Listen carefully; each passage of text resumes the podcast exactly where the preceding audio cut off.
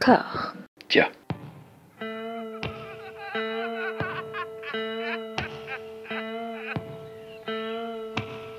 And now for something completely different. Would you like to talk about the meaning of life, darling?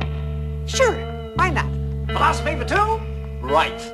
Provided the movement never forgets that it is the inalienable right of every man or woman or woman to rid himself or herself or herself. Agreed. Thank you, brother or sister or sister. Where was I? I think you finished. Oh, right. I don't want to talk to you no more, you empty-headed animal food trough whopper. I fart in your general direction. Your mother was a hamster and your father smelt of elderberries. Bonjour et bienvenue à toutes et à tous dans Discordia, le podcast qui tente d'aplanir les débats qui rongent la pop culture de l'intérieur dans une conversation apaisée, apaisée, d'autant plus apaisée que nous sommes entre piliers fondateurs de, ce, monument qui est devenu Discordia avec des camions, moi des photos de camions parce qu'il y a une société euh, je crois, de qui s'appelle Discordia et qui traverse l'Europe. Donc voilà, on, a, des camions, on a, une force d'écoute de qu'on embrasse toutes et tous. Vous êtes formidables et merci beaucoup pour votre soutien. Anouk, comment ça va? Ça va bien, écoute, c'est la rentrée, moi j'adore la rentrée, tu sais, ces odeurs de cartable neuf, euh, voilà, donc tout, tout, tout va bien. Amandine, Toujours la vieille trousse Eh ben- ou les cartables neufs? Eh ben ça va, mais moi j'aime pas trop la rentrée, euh, l'odeur de l'agenda neuf qui crisse. Mais sinon ça va, euh, bel été. Et parce que un t'es du chaud. mauvais côté de la rentrée en fait, toi, Je c'est suis ça. du mauvais côté de la rentrée. Mais pourtant t'as un nouveau ministre, tout c'est mignon, tout beau. Non, c'est pas le mien, c'est pas le mien, Mais tout non, va bien. oui, c'est- Oui, c'est vrai. Not c'est vrai, my c'est vrai. ministre. Exact. Not in my name. Gabi, Gabi. Euh, Mathieu, Mathieu. Comment ça va? Ben oui. Ben moi, c'est ma rentrée aussi de podcast, parce que ça fait Ça combien de temps que je suis pas venu? Je sais pas. Ça fait très longtemps, ouais, ouais, exactement. Voilà. Donc je suis ravi Ça d'être fait de retour. 84 ans. À peu près, ouais. GIF. Oui, Voilà. Le cœur de l'océan. Le cœur de l'océan, c'est toi depuis le début. Allez.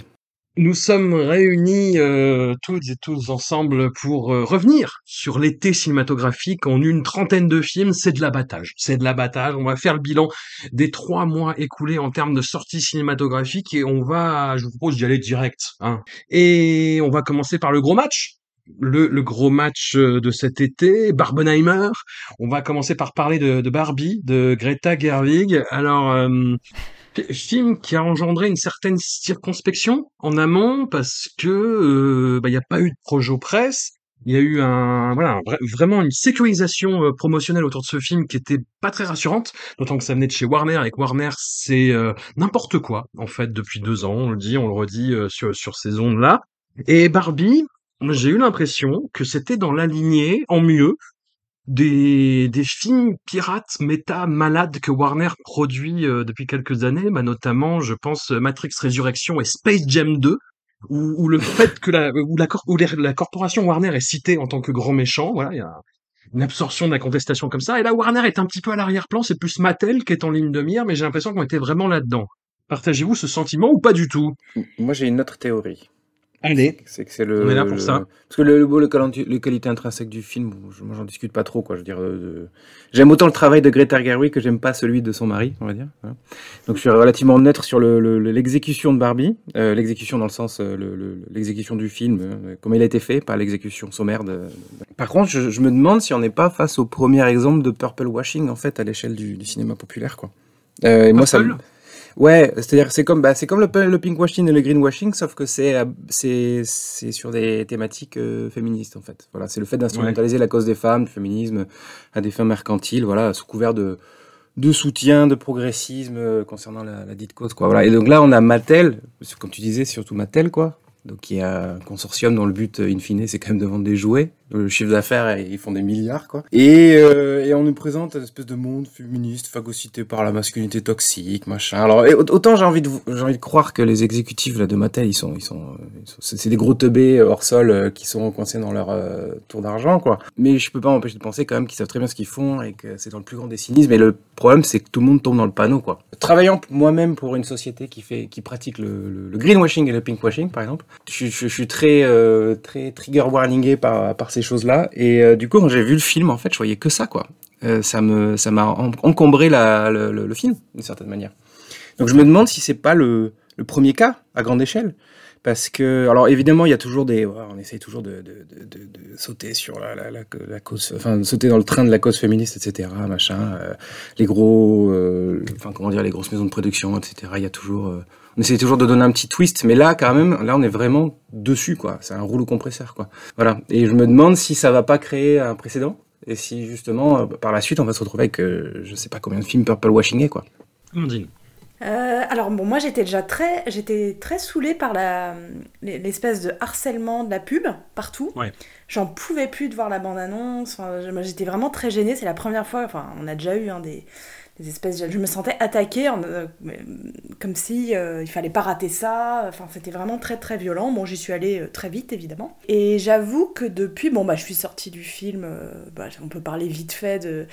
C'est pas pas un film très intéressant hein, ni euh, en termes de enfin en termes de cinéma. C'est pas du tout un film qui parle de cinéma en fait. Euh, en termes de mise en scène, de, je sais pas, d'acteurs ou quoi, il n'y a pas grand chose à se mettre, on va dire, sous la dent. Et en fait, plus le temps passe depuis que je l'ai vu, moi je l'ai vu vraiment à sa sortie, plus je suis gênée par euh, les records battus, le fait que le monde entier est en train de, de voir ce film. Enfin, une espèce de boule. J'ai l'impression d'assister ouais, à la boule de neige qui grossit, qui grossit, qu'on va pas s'en sortir. Et il y a un truc euh, qui me dérange, c'est que c'est pour un film qui, globalement. euh, est pour moi un peu raté en fait. Il y a, des trucs un peu. euh, je dis pas que je me suis pas. Je me suis un petit peu amusée sur les décors euh, les 20 premières minutes, à regarder les détails, parce que bon, bah le reste, on s'en. Enfin, globalement, je suis pas le public, il me semble, de, du reste. Donc je m'amusais à regarder les costumes, les machins. C'est quand même très creux, très, très vide. Il y a des sacrées longueurs. Euh, sur la fin, enfin, c'est même, c'est pas hilarant, c'est pas dramatique, il n'y a, pas d'enjeu émotionnel euh, du tout, enfin, en tout cas pour moi. Et donc, je suis assez dérangée de me dire que ce produit, bah, je, vois très bien, voilà, je vais avoir des étudiants euh, bientôt sous les yeux et je sais qu'ils auront tous vu Barbie, qu'il y a un truc d'une espèce de globalité hein, qui me met vraiment mal à l'aise, quoi, surtout pour ça. Là, j'étais très partagé euh, à, la vision, parce qu'il y a des trucs honnêtement qui m'ont fait marrer. Il y a une conception euh, des effets spéciaux un petit peu à l'ancienne. On avait quelques images de making of. où On voit que les passages d'une dimension, enfin de la dimension Barbie à la réalité, bah, c'est fait en dur et, euh, et c'est sympathique. Tu vois, c'est sympathique. Mais j'ai l'impression que tous tous ces trucs un petit peu bonhommes qui me rassuraient sont complètement effondrés à la fin, où effectivement le discours féministe, c'est euh, globalement répéter tout le temps la même chose pour faire sortir les femmes euh, de l'hypnose, toujours le même discours en boucle, et, euh, et voilà, et ça s'arrête là, quoi. Et le discours offensif, entre guillemets, sur Mattel, c'est des gens qui ont bon fond. Mm. Ils sont un petit peu benets, mais en même temps, ils veulent préserver l'image de marque, et ils font du pognon, mais c'est pas grave. C'est pas grave. Donc j'étais très partagé parce que il y avait, euh, bah, ma fille euh, l'a vu, elle a hum, compris justement le, le, le message euh, féministe du film, mais c'est vraiment des rudiments et c'est bien. Je me disais que c'était bien qu'un qu'un jeune public féminin voit ce type de film. Après, effectivement, comme vous l'avez dit, c'est du prêt du prêt-mâché, quoi, du, du, du prêt à vendre. Et pour avoir été du côté euh, de l'exploitation, euh, j'ai j'ai vu les gens qui venaient voir le film et il y avait un petit phénomène, en fait, des groupes euh, multigénérationnels, multigenres aussi, qui venaient habillés en rose pour euh, voilà vivre un événement populaire. Et ça, je trouvais ça plutôt sympathique. Et le message féministe, c'était du bonus. J'ai l'impression, tu vois, on disserte beaucoup là-dessus, mais euh, dans, dans l'essentiel, ça énerve surtout les, les, les conservateurs des débiles, les Eric Nolot de ce monde, les Eric Nolot et Ben Shapiro de ce monde. Mais voilà, c'est quand même très très léger, quoi. Oui, puis il n'y a pas de nuance, c'est-à-dire, je Non. me disais, tiens, quelqu'un qui sort de ce film et ça a un peu réveillé, je sais pas, sa conscience, on va dire féministe, que sais-je. euh, le film ne te, ne te permet pas parce qu'il est embrouillé sur la question, parce qu'il part. Moi, il y a des moments, j'étais là, euh, je, je me disais, mais attends, qu'est-ce qu'il défend un peu Parce que c'est. Mm. c'est- Ça part dans tous les sens, enfin, la fin Ouais. du film, et, et je, je mets au défi quelqu'un de, de, de lui de tracer une ligne euh, droite du discours de ce film. Tu sors de là et je me suis dit, bah tiens, quelqu'un qui aurait euh, envie de creuser quoi que ce soit, ou qui aurait envie de réfléchir à la question, ou euh, de revenir sur certains points, ne peut pas. Parce que le film euh, ne, ne donne pas du tout euh, l'idée que ça peut exister en dehors de Barbie et de son petit univers rigolo cosmétique, quoi. Et ça, je trouve ça pour moi, c'est ça le plus grave, c'est ça qui m'a énervé parce que, somme toute, je suis sortie de Barbie en me disant bon, bah, je suis pas le public, euh, ça m'intéresse pas trop. Même moi qui suis très euh, accro au décor, j'aime bien la petite chanson de Ryan Gosling, ça m'a fait marrer, le petit comédie musicale. Bon, mais globalement, je suis pas le public. Ça, ça, ça j'ai bien aimé. Et en fait, les jours passant, je me suis dit mais mince, si ça se trouve, c'est peut-être pour plein de gens le seul film qu'ils vont voir de l'année. Ou Ils vont en voir deux dans l'année et il y aura celui-là. Et euh, ce film n'offre aucune nuance sur une question euh, qui, justement, comme tu dis, euh, pour une fois, on pouvait toucher plusieurs générations, tous les genres. Enfin, on, avait un a un film qui, qui touche un, très très très très large public. Et c'est un espèce de fourre-tout sans colonne vertébrale. Et c'est hyper triste. Pour moi, c'est hyper triste. En plus d'être dangereux. Oui, oui, oui. Puis, enfin, tout, tout le storytelling autour du film, c'est-à-dire que Greta Gerwig s'est battue pour la phrase finale, pour la scène finale, s'est battue pour cette scène de rencontre avec la vieille dame. Oui, bah écoute, euh, entre ici Jean Moulin, qu'est-ce que, qu'est-ce que je te sur, sur le côté euh, corporatiste, cela dit, parce que le film, bah, c'est un gigantesque placement produit, mais qui réfléchit sur ce produit-là et qui justement ose un petit peu faire des petites piques, parler de sa créatrice, de ses zones d'ombre, très vite fait, mais c'est, mais c'est là. Mais en comparaison, j'ai vu un film comme ça, je vais l'évacuer directement. euh, il y a peu de temps, c'est Gran Turismo de, de Neil Blomkamp. Donc, euh, inspiré d'une histoire vraie autour d'un joueur de ce jeu vidéo euh, excellent sur PlayStation 2. Mais fr- franchement, la qualité du produit, le film n'arrête pas de te dire ça. Je putain, mais calmez-vous, quoi. Et en fait, c'est le, le film va tellement loin là-dedans. Ça part d'une idée d'un personnage qui est joué par Orlando Bloom, qui est dans la pire performance de sa carrière. C'est-à-dire qu'il fait un accent. Je, je ne suis pas arrivé à identifier si c'était sud-africain, australien ou irlandais. Tu vois, et, ça change en fait parfois dans, dans la même phrase. et, et lui il joue mal, mais en même temps en étant complètement pénétré par sa mission de représentant de Nissan, qui veut prouver que les joueurs de jeux vidéo peuvent aller sur des circuits de course. L'idée est débile dite comme ça, et à l'écran ça ne passe pas. C'est-à-dire qu'il fait mais si, mais on a raison, mais si parce que le jeu est super réaliste. Et, euh, et enfin bon, ça n'a aucun sens. Ça n'a aucun sens, et c'est du placement produit permanent pour Nissan, PlayStation et le jeu Gran Turismo, mais aussi pour plein de petites marques qui s'invitent. Et de temps en temps, t'as des scènes de course avec des plans au drone où Neil Blomkamp se fait plaisir. Et bah, c'est ce que j'ai dit en formule dans ma critique de Mad, c'est que euh, c'est plus un placement produit dans un film, c'est quelques placements cinématographiques dans un produit. C'est on en est- on arrive à ce stade de je, je sais pas, j'ai l'impression qu'en fait Social- tout le monde a mal compris Social Network de David Fincher. Ils se sont dit putain mais ouais, faut faire des films sur des marques et, et c'est bien sur les capitaines d'entreprise, c'est important. Et, euh, et on est vraiment là-dedans quoi. Et c'est terrifiant, c'est terrifiant. Euh, Oppenheimer, Grand Turismo qui s'est inséré entre Barbenheimer, mais écoute, pourquoi pas. Un autre capitaine d'entreprise. Voilà, j'ai hum, évoqué un peu le sujet dans l'épisode sur Peter Watkins à propos euh, des films qui parlent de la, bombe nucléaire, de la, la course au nucléaire euh, dans tous les sens du terme, et je disais que j'avais trouvé Oppenheimer euh, mignon.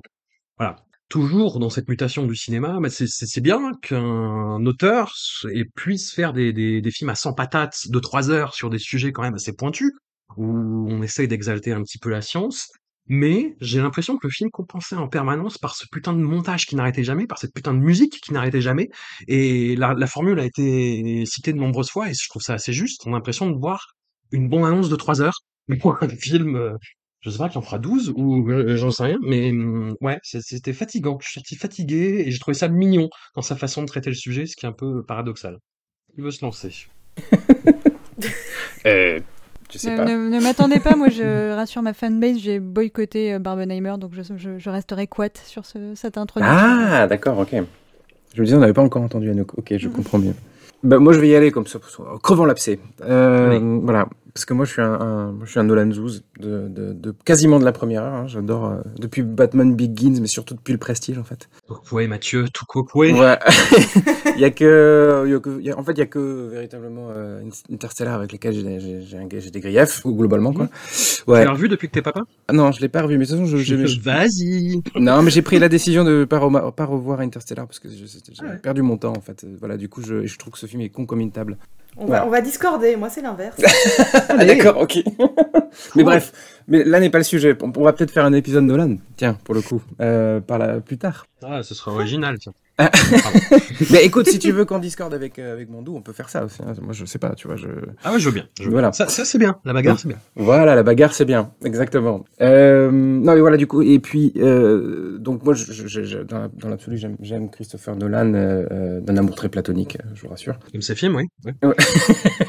et je, je, le principe de raconter une petite histoire dans la grande, moi, c'est un truc dont je suis particulièrement friand, voilà. Mais le problème avec Oppenheimer, c'est que ça y est malheureusement pas cette histoire-là, le- la petite histoire dans la grande, en fait, dans le sens où en fait on nous explique que la petite histoire, celle de l'homme qui a mené l'équipe à la fabrication de la première bombe atomique, est plus importante que les propres dégâts de cette bombe atomique, que c'est plus important que l'impact de cette bombe atomique dans l'histoire avec un grand H en fait. C'est un truc qui est à peine esquissé lors d'une conversation, on a l'impression de la limite de la pudeur en fait. L'homme Oppenheimer, l'individu, il écrase l'histoire du monde en quelque sorte et je trouve que en ce sens Oppenheimer, c'est un film qui est moralement douteux, je trouve. Et en plus de ça, alors bon, c'est un parti pris de Nolan, euh, sciant, je sais, euh, je comprends bien, euh, mais tant qu'à invisibiliser les conséquences d'un tel geste, ben, autant arrêter le film au bout de deux heures, quoi. Sur son espèce de speech, speech exalté, euh, qui, qui, je trouve, une super séquence et euh, en tout Oh, cas, la partie euh, Robert Downey Jr. était pas gentil parce qu'il était jaloux. Mais c'est ça, mais voilà, tu, et- en fait, Et puis c'était un, un génie, puis c'était un gros baiser aussi. Non mais voilà, le, le- le délire de le montrer euh, justement en plein délire, quand il est complètement galvanisé par sa création, il est en plein syndrome du diémurge et on occulte totalement le fait qu'il vient de causer la mort de, de millions de Japonais. Si le film s'arrête là, moi je dis franchement, Banco, très bon film. Le problème, c'est que t'as une heure derrière où on te, fait une heure de plus où on va victimiser Oppenheimer, quoi. Et euh, t'as envie de lui dire, ben, own your shit, euh, Bobby, quoi. Désolé, mais tu viens de faire péter une bombe sur deux villes japonaises, euh, ben, assume, quoi. Plutôt que derrière avoir des gens qui disent, oui, on veut le faire tomber et tout machin. Voilà. Et puis il met ça sur un même pied d'égalité. Moi, j'ai un gros problème avec ce truc, quoi. C'est que, en fait, euh, désolé, mais euh, il y a euh, deux poids, deux mesures dans le fait de faire péter deux bombes sur, sur des japonais et ensuite dire, Hum, j'ai été maltraité, on m'a fait du mal. Ouh là là, ah ouais, d'accord. euh, fragile un peu, euh, Bobby, quoi. Bobby Oppenheimer, euh, tu vois. Voilà, du coup, moi, j'ai été très gêné par cette dernière heure, o- outre, euh, outre évidemment le, le, le, le, le sound design qui est complètement euh, assourdissant. Enfin, moi, j'ai. euh, J'en pouvais plus à la fin, j'étais épuisé par tout ce son. Nolan, euh, mec. Nolan, hein. non, non, mais ouais, alors je sais que Nolan, il, il a, il a la tendance, à- tendance à faire ça. Je me rappelle du point de Inception, par exemple. Non, Hans Zimmer qui s'endort sur ses orgues dans c'est ça. Et euh, mais là, là, là, c'est, pff, eh, c'est bon là, Euh, parce que le, je comprends. Ok, ah là, une bombe H, ça fait du bruit quand ça pète. J'ai compris. Merci, Christopher. Pas besoin de le mettre dix fois dans le film, tu vois. Et surtout de, de- de te prendre à brûle pour, à, à brûle pour point, quoi. Il y a vraiment un côté. euh, En fait, il fait pas des jump scares, il fait des, il fait des, des sound scares, quoi. Tu vois. Je trouve- ça complètement euh, euh, con, quoi, de, de se retrouver avec ce truc-là qui peut bah, te faire faire une attaque, euh, une attaque cardiaque, quoi. En fait. Enfin, je... mais vraiment, je, je, mens pas. Ma copine qui, qui, est pas, qui est très sensible au son, qui est à côté de moi, on l'a vu au, au cinéma en 70 mm, machin, voilà, je sais pas quoi. Et ben, elle, à chaque fois, en fait, elle sursautait, mais vraiment, euh, elle avait peur, en fait. Elle était terrorisée par ce son, quoi. Et, euh, franchement, pas merci, quoi. Euh, C'était vraiment très, très compliqué. Rien que ça, déjà, c'est un problème. Et alors, en plus de ça, si le discours, il, pue la merde, comme, euh, comme ce que je viens de, je viens de l'expliquer il y a cinq minutes, voilà. Je, moi, je, je, je suis pas convaincu par le, par le film. Si, et en plus de ça, le film fait trois heures. Désolé, faut arrêter avec les films de trois heures. Le film peut faire deux heures. Il est très bien s'il fait deux heures. Voilà. Là, il en fait trois. Euh, Alors, je me permets de nuancer sans avoir vu le film et j'ai confiance en mes choix de vie d'après ce que vous dites. euh, mais l'été, un film de 3 heures dans un cinéma euh, climatisé, c'est appréciable. Parce que le ratio avec le prix de la place, tu vois, le ratio heure de clim euh, par euro est intéressant du coup. Mais Est-ce que tu perds le fait d'être brutalisé par la chaleur pour te faire brutaliser euh, Oui, c'est ça. les tympans? Déjà. Et puis en plus de ça, moi je l'ai vu à 21h le film. Eh ben tu sais quoi? Eh ben, eh ben heureusement que j'avais mon vélo. hein. Parce que sinon, comment je rentrais à la maison? Voilà. Ok, Bourville. Euh, Amandine. Euh, bah alors moi, je, je suis pas très Christopher Nolan, euh, sauf Interstellar, Allez. euh, que du coup j'ai revu hein, cet été puisqu'il est ressorti. Donc je- avec plaisir, hein, Mathieu, je l'ai revu. Très bien. Euh, mais- Très bien. non, euh, alors Oppenheimer, euh, j'étais dans une super salle, tout était bien, j'étais bien. Mais euh, bon, la musique, la bande son, c'est pas possible, c'est juste pas possible. Enfin moi, c'était horrible, exactement ce que dit Mathieu, c'est de la violence, c'est infi, ça ne s'arrête jamais, ça. Ah là là, moi c'était, j'étais à deux doigts de, de, de- de demander une pause quoi. De... En fait, on a eu en plus, c'était trop bien, on a eu une petite entracte. Donc euh, heureusement, il y a eu 5 minutes de, de vague silence, mais sinon ça va pas. Euh, autre problème, euh, bah, le montage quoi. Mais bon, ça c'est déjà un, des- Ouais. un grief que j'ai euh, envers Monsieur Nolan. Je comprends pas sa vision du montage. Vraiment, hein, c'est c'est pour moi un problème théorique. Je ne comprends pas pourquoi il veut nous faire ça, comme ça, dans le désordre, mélangé. Euh, t'as un shaker. Euh, Pour moi, ça, ça, ne mène à rien. J'ai beaucoup souffert de toutes les scènes, donc avec euh, Robert Downey Jr., le noir et blanc, le procès. euh, oh, au secours. Et je parlerai même pas du fond, je suis d'accord avec Mathieu. Euh, par contre, il y a quand même euh, il y a des scènes que je trouve intéressantes. J'ai trouvé intéressante la, scène où il essaye de montrer donc le test euh, de la bombe atomique. Je trouve que c'est en fait c'est un défi cinématographique d'essayer de filmer ou donner une sensation que a priori de notre vivant nous n'aurons pas de caméra qui permettra d'aller aussi près d'une détonation euh, tu vois de, de bombe. Donc euh, je trouve que c'était intéressant d'essayer de voir comment il allait gérer ça. Euh, le très gros plan sur les yeux, etc. Donc il y a des trucs qui m'ont plu à ce moment-là. Et pareil, l'espèce de, de, de séquence dans l'amphithéâtre où tout le monde le congratule. Et là, il y a bon, bah, enfin un son intéressant, hein, qui est les, les espèces de chaussures qui tapent sur le, le sol. Enfin, il y a une espèce de rythme qui naît à ce moment-là. Et j'ai trouvé la séquence vraiment réussie. Enfin, je trouve qu'il y avait une vraie Ouais. intensité sur, sur cette scène-là en particulier. Donc, ce que je retiens, c'est des scènes. Je trouve que l'interprétation, elle est intéressante. Enfin, il y a, y a plein de trucs bien, mais je suis d'accord, ça peut durer deux heures. Ça suffirait de durer deux heures et ça suffirait de réouvrir deux, trois bouquins sur le montage, quoi. C'est juste pas possible. C'est pas possible. Voilà. On parle de cette fameuse scène où il est nu au procès, parce qu'il est nu devant ses... euh. Jean-Michel symbolisme. Je me suis tellement frappé le front. Non, au début, j'ai cru qu'il allait avoir un discours intéressant en plus sur le hum, comment dire bah, la brutalisation de la moindre idée de gauche, tu vois, avec un parallèle contemporain qui aurait pu être pas mal. Il y a ça qui est un peu développé, et puis au bout d'un moment, eh, ça me saoule. Ouais, mais enfin. Non, mais même un discours, un discours sur la science, tout simplement. Comment filmer Aussi, la science. aussi. Comment filmer, donner. Tu vois, c'est pas des mecs qui font des équations au tableau. Enfin, il y a un truc, il y a un- quand même un créneau, un sacré beau créneau à prendre. Je pense qu'il peut le faire. Euh, mais il y a un espèce de. J'ai l'impression. Je sais- je suis pas sûre que ce soit une facilité, mais au vu des autres films que je connais beaucoup moins bien que Mathieu, puisque j'aime pas, donc j'y vais à reculons. Mais je veux dire, il y a, il y a quand même un enjeu, je trouve, de, de, de, de deman- de demander aux, aux spectateurs de suivre une réflexion. Une réflexion qui est parfois scientifique. Et qu'il en a tout à fait la capacité, puisqu'Interstellar le prouve, euh, mais qui là est complètement inabouti, quoi. Ça, au début, moi, je trouvais ça pas mal. hein. Quand il commence un peu à théoriser sur le fait qu'il est obsédé par la science et qu'il y a ces sautes de montage, là, là, ça avait du sens, en fait, de faire ça. De, de brutaliser le spectateur au niveau du son, au niveau du montage. Moi, je pensais à, j'avais vu un très, très, très bon documentaire sur les, les, hum, les mathématiciens qui avaient théorisé l'infini et qui étaient tous devenus fous, en fait, parce que c'était un concept qui était, euh, était trop euh, compliqué à, à appréhender. Et c'est ce que Nolan essaie de faire au début. Avec euh, voilà l'assimilation un petit peu aussi qui est très gênante au- à ce génie avec un parallèle entre euh, spectacle et science et recherche et, euh, et créativité on va dire dans le sens large mais euh, pareil abandonné à la fin pour euh, revenir sur tous ces trucs euh, plus plan-plan mais bon Oui, puis en plus, admettons dommage. le, le, le- le montage au début euh, qui soit aussi syncopé, ça, ça peut se tenir, parce que c'est, on on arrive dans la vie de Robert, Robert Oppenheimer, il est, il est instable. On nous fait comprendre qu'il est instable. Donc c'est logique qu'on ait des espèces de sautes, mais, mais c'est vrai que du coup, ça ne justifie pas de le faire pendant trois heures, quoi. Puisqu'au bout d'un moment, en fait, il a une idée claire, et donc peut-être que juste, après, je, je dis pas que, faut- je dirais pas que j'aurais mieux fait que Nolan, mieux que Nolan Oui, clair. en termes de montage, évidemment, mais, euh, mais voilà, je pense que Jean peut-être- Dujardin ça aurait été impeccable mais voilà, peut-être que euh, essayer de, de, de, de rendre un peu plus limpide ton montage, peut-être un peu plus le fluidifier un peu plus, aide à la compréhension de la même manière que euh, Oppenheimer comprend un peu mieux sa, sa créature, quoi, en quelque sorte. Mm. Voilà. J'ai une autre chose à raconter. Du, du domaine de l'anecdote et alors a- attention Ouais. ça se trouve, c'est peut-être non non c'est pas c'est pas l'anecdote de merde cette fois-ci attention je tiens à le dire euh... Mathieu à la belote avec. euh, Attends, qui? Avec Robert Downey Jr. Non, alors si vous voulez une anecdote, mon premier, euh, mon premier hamster s'appelait Robert Downey Jr. pour de vrai. Voilà, Ok. mais euh, voilà, c'est tout.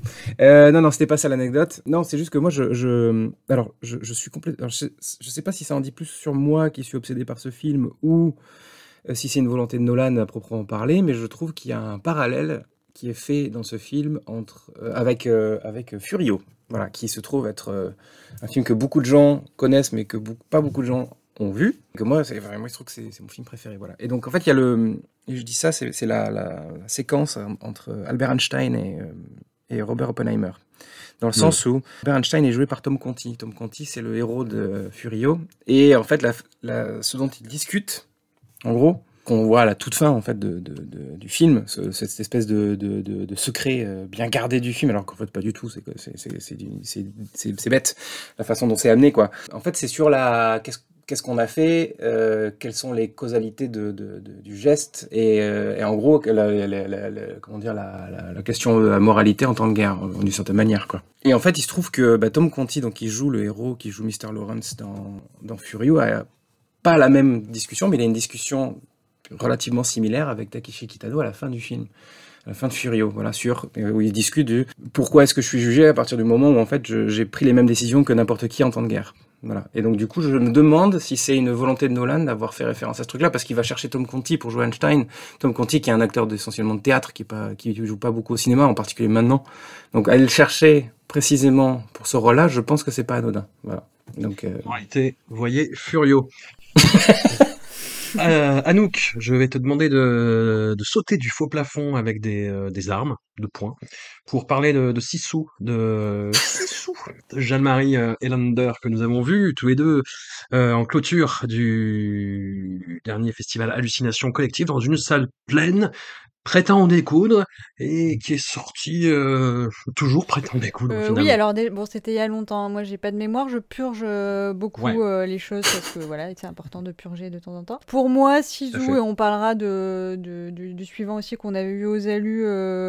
alors, c'est pas du tout les mêmes films, bien sûr, mais ça fait partie de ces films des hallucinations collectives que j'aime beaucoup. C'est les films de genre. C'est un festival de films de genre. On est là pour ça. On n'est pas trompé sur la marchandise. Mais moi, je suis une zouze de scénario. Je suis une zouze de dialogue. euh, je suis une littéraire avant tout.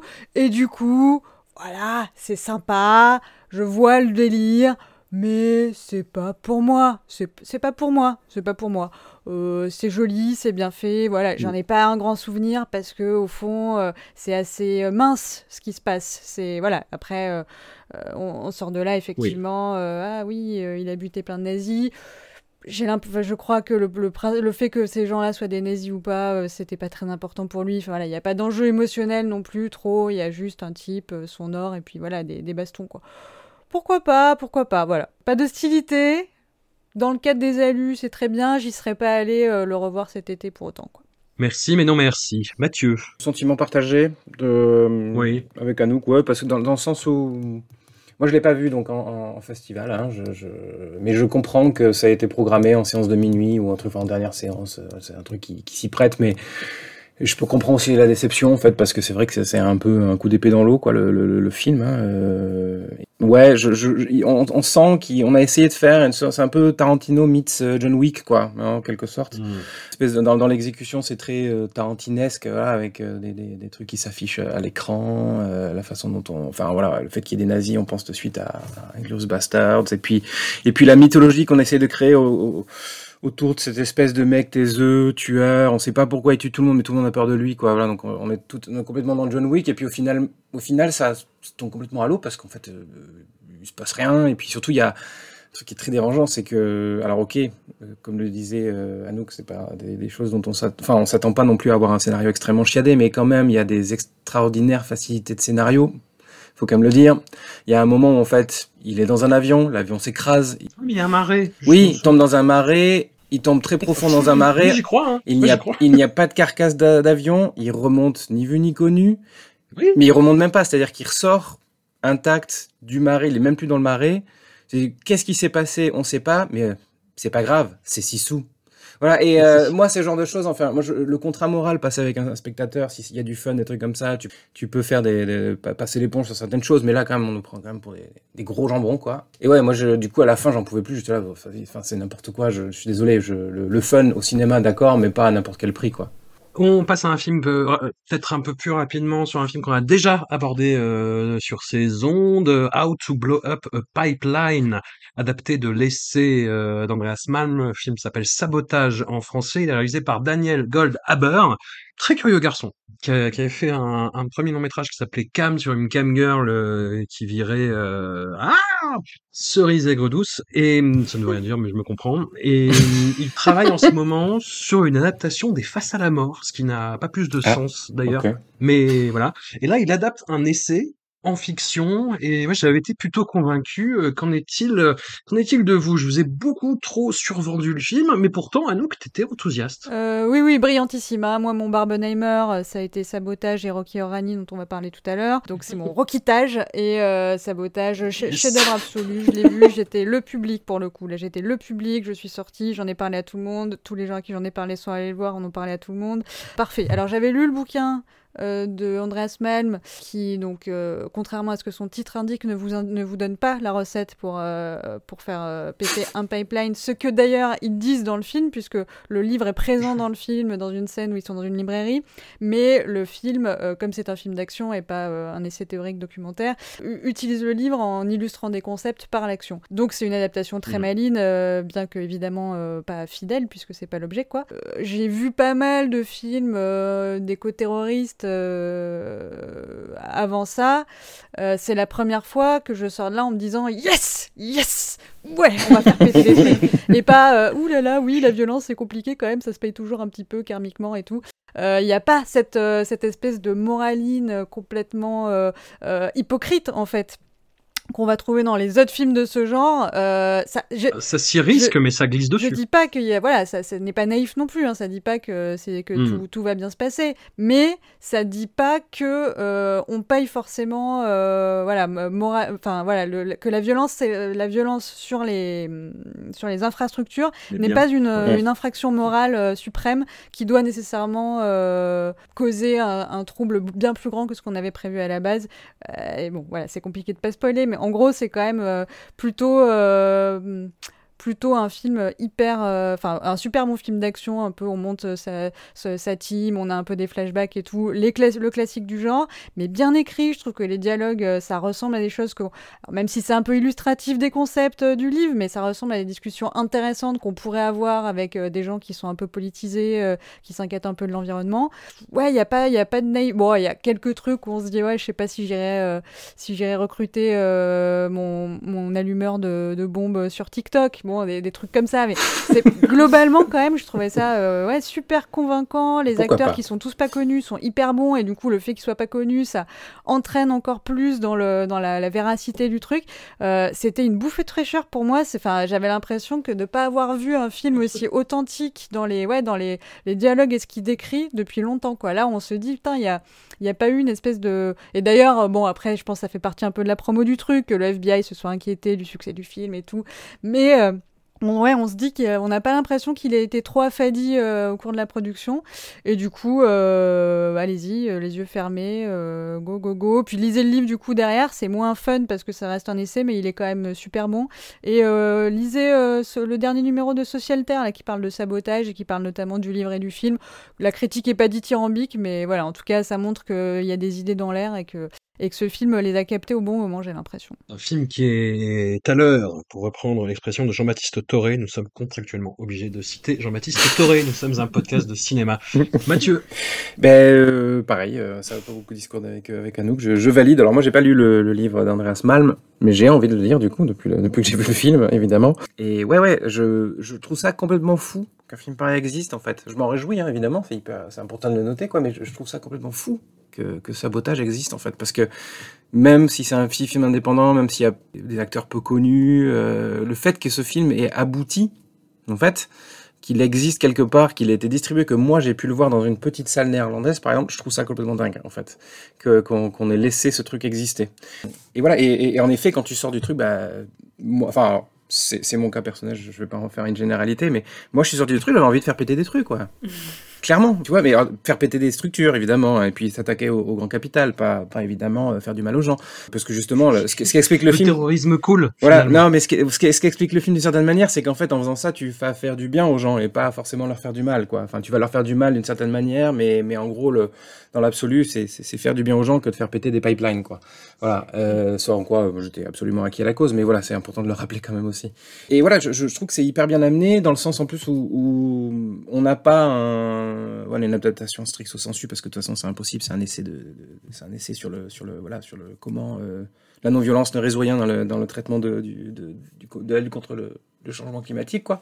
Et ils arrivent à en faire quand même quelque chose de très euh, très bien troussé, haletant, c'est-à-dire que on s'attache même si on ne connaît pas ces personnages, pas très bien, c'est à peine esquissé, on s'y attache extrêmement vite.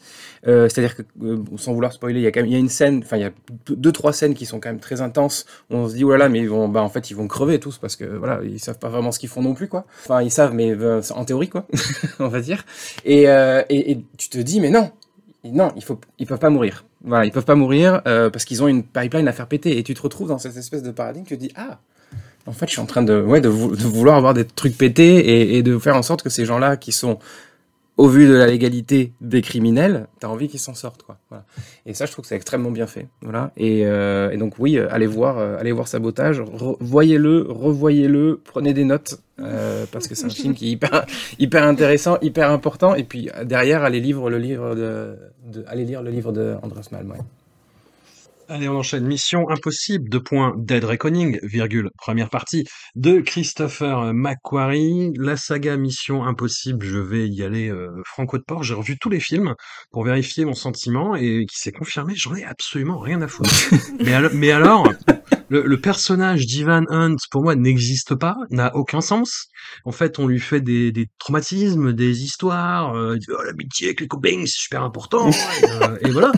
Mais je et, là c'est pareil en fait, t'as des espèces de créations scénaristiques, mais à la Fast and Furious 10, tu vois, ou alors 9 précisément. Le voilà, Vin Diesel t'a cassé les couilles pendant 9 films avec la famille, la famille, et tu découvres au neuvième film qu'il a un frère quoi, et tu fais mais, mais, mais- parlez, vous êtes complètement con. Du coup là on lui crée un, un traumatisme de de toute pièce avec un antagoniste qui joue par Essay Morales et qui est super pour le coup. Les et c'est celui que j'ai trouvé le plus distrayant. Très honnêtement. Et il y a une, euh, une connexion avec la saga Fast and Furious, parce qu'il y a une scène de, de, de poursuite et de destruction euh, dans la même ville italienne. Il y a, il y a cette même idée concomitante. Et j'ai trouvé ça plus tenu que Fallout, qui pour moi était vraiment euh, la formule poussée à son paroxysme, c'est-à-dire qu'on fait, on a des idées pour des scènes d'action. Tom Cruise a des idées pour des scènes d'action, voilà, a- a- adaptées à ses, à ses envies euh, kamikaze. Je sais pas, enfin non, c'est pas kamikaze, c'est euh, de su- surhumaine. Voilà, c'est, il se voit vraiment comme quelqu'un au-dessus de l'humanité, au-dessus des hommes, je pense, avec euh, quelque chose qui sera, qui le rapproche quasi de la, de la divinité. Et il faut quelque chose à la hauteur de cette divinité. Et hum, le scénario, ah, juste un prétexte pour aller d'un pays à un autre et d'un endroit spectaculaire à un autre.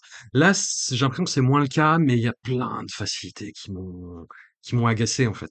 La mort d'un des personnages principaux, j'allais dire lequel, la mort d'un Oh. personnage principal m'a beaucoup énervé parce que, enfin, j'espère que dans la deuxième partie, ce sera annulé parce que c'est tellement nul la façon dont ça arrive que tu dis mais t'es de notre gueule en fait.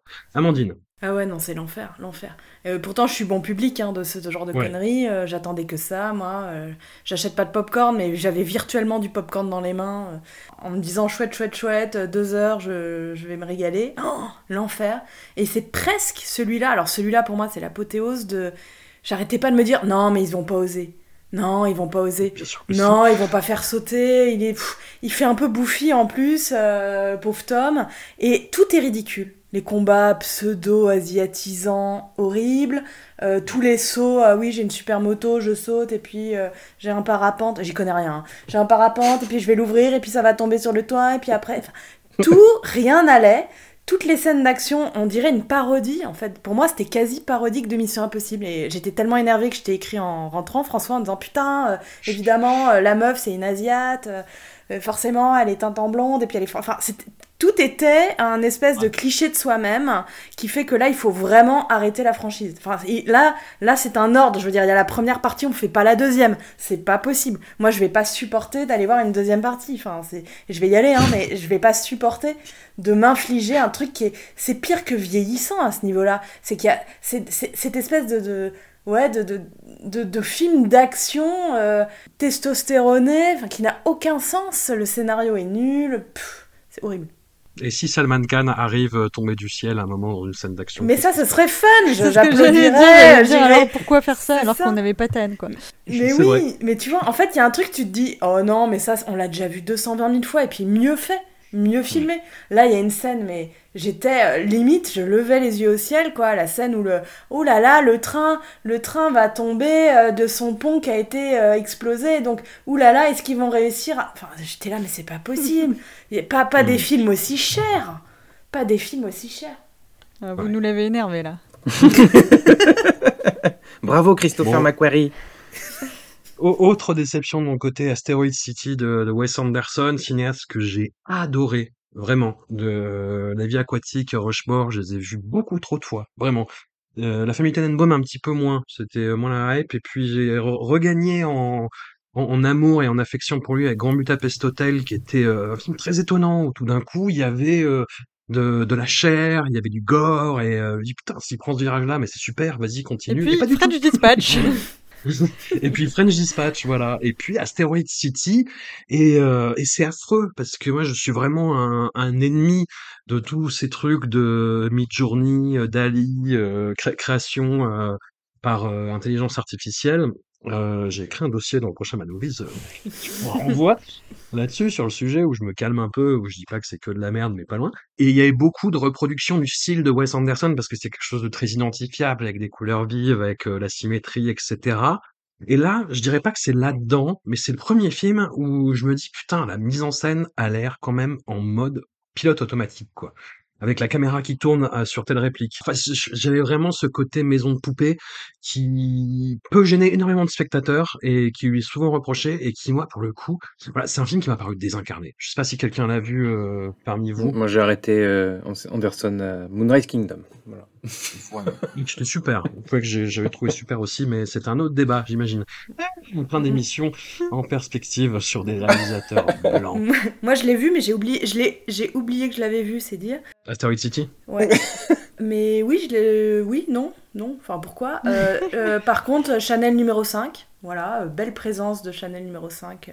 Oui. Euh, voilà, ça, ça m'a, je l'ai noté dans un coin de ma tête. Sinon, euh, ouais, le Ça grand. lui fait un point commun avec les visiteurs de Jean-Marie Poiret. C'est un peu le grand vide, en fait, là ça tourne vraiment à vide. Euh, donc pareil, moi j'ai envie de dire, euh, euh, revoyez La vie aquatique, revoyez d'autres films de, de Wes Anderson, mais là c'est vrai que je, je suis triste pour ceux qui commencent par ça, quoi. Je me suis demandé, tu vois, il y a tout ce truc de, de, de, de mise en abîme, création théâtrale, qui ouais, m'a saoulé, que j'ai trouvé lourd. Alors, parce que alors, je voyais des échos et qu'il y avait des trucs intéressants, alors que Margot Robbie est super dans, dans ce passage-là. Mais putain, et je me suis demandé s'il n'y avait pas ça, est-ce que le film il gagnerait? Je suis même pas sûr. Non, je pense que là, à la base, il y a rien, quoi. Enfin, il y a rien. Alors, oh, haute déception, et je sais qu'il va y avoir de la discorde, euh, un, un film que beaucoup de gens ont adoré, trop peu de gens ont vu, malheureusement. Euh, Marcel le coquillage, entre parenthèses, avec ses chaussures, de Dean Fleischer-Camp, et on peut le dire de Jenny Slate, parce que c'est un projet euh, euh, commun. Jenny Slate, euh, ils étaient ensemble quand ils ont fait euh, le premier court-métrage, qu'on voit de- dans le film, a la, la mise, la mise en abîme est super, j'ai trouvé ça hyper malin et, euh, et très bien fait, et Jenny Slate, bah, double le, le, le personnage titre et elle, euh, elle a contribué bah, à la confection, au scénario, euh, etc. Donc, bah, je, je n'arrive pas à l'expliquer parce que tout sur le papier est super. Isabella Rossellini dans, dans un rôle tragique, toute l'histoire, le doublage de Jenny Slate, la mise en abîme, comme je disais, je trouvais tout, tout brillant sur le papier. Et putain, je n'ai pas accroché du tout. J'étais complètement émotionnellement en dehors de ce film. Et je dis pas que c'est un mauvais film, je dis pas que c'est raté, mais je suis passé complètement à côté pour des raisons que j'ai beaucoup de mal à, expliquer. Alors, alors, alors que tout est fait euh, pour me plaire. Ça n'a pas été le cas euh, de toi, Anouk? Euh, bah, peut-être, enfin, moi j'y suis allée parce que Amandine m'a dit que c'était génial, donc je sais pas si Amandine, tu veux d'abord euh, Ben, discorder. ben, moi, je. Non, mais moi, en deux mots, euh, je connais rien à tout ça. Enfin, je savais même pas que c'était un pseudo truc phénomène. J'ai- j'ai- J'y suis allée, mais vraiment. euh, euh, voilà, j'étais, il fait chaud, il y a un film, je rentre dans la salle, quoi. Ouais, j'étais complètement euh, sous le charme du truc, euh, complètement barré.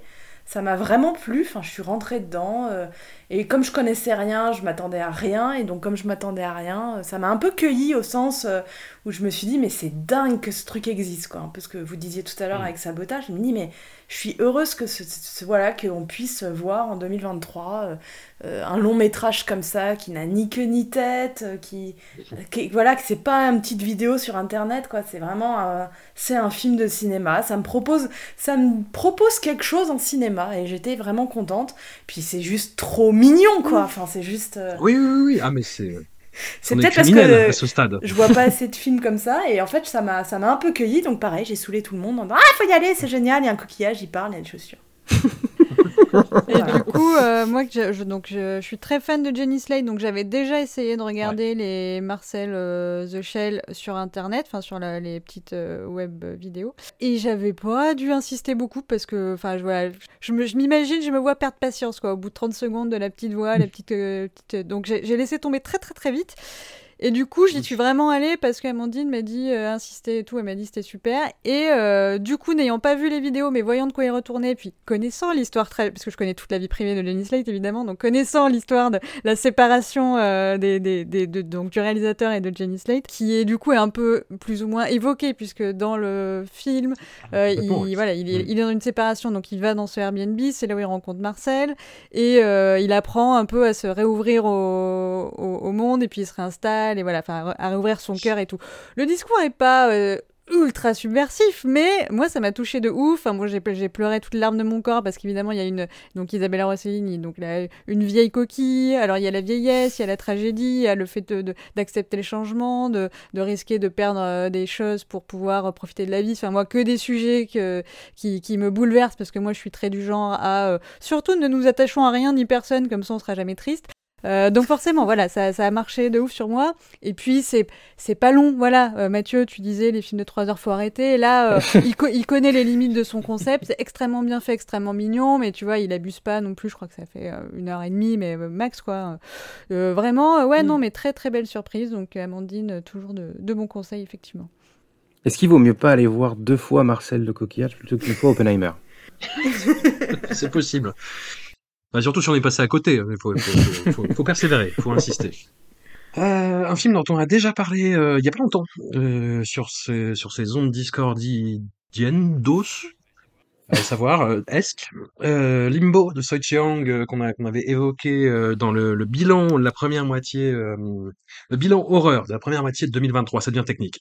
Et qu'on fait avec Jérémy, on fait six mois tous les six mois, on fait un bilan sur où on est le cinéma d'horreur, sur les films qui sont sortis en salle et en VOD et on n'était pas d'accord. On n'était pas d'accord et euh, Jérémy, pour résumer, était très surpris parce que je suis le premier euh, à vilipender euh, le, le cinéma de la manipulation euh, émotionnelle euh, de fils de pute, pour employer un terme technique. Euh, bah, tout ce qui est euh, Ulrich Scheidel, Michael Haneke, on avait eu cette discussion euh, bah, sur un film qui s'appelait Speak No Evil l'an dernier et un petit peu cette année sur Terrifier 2 et ce genre de trucs.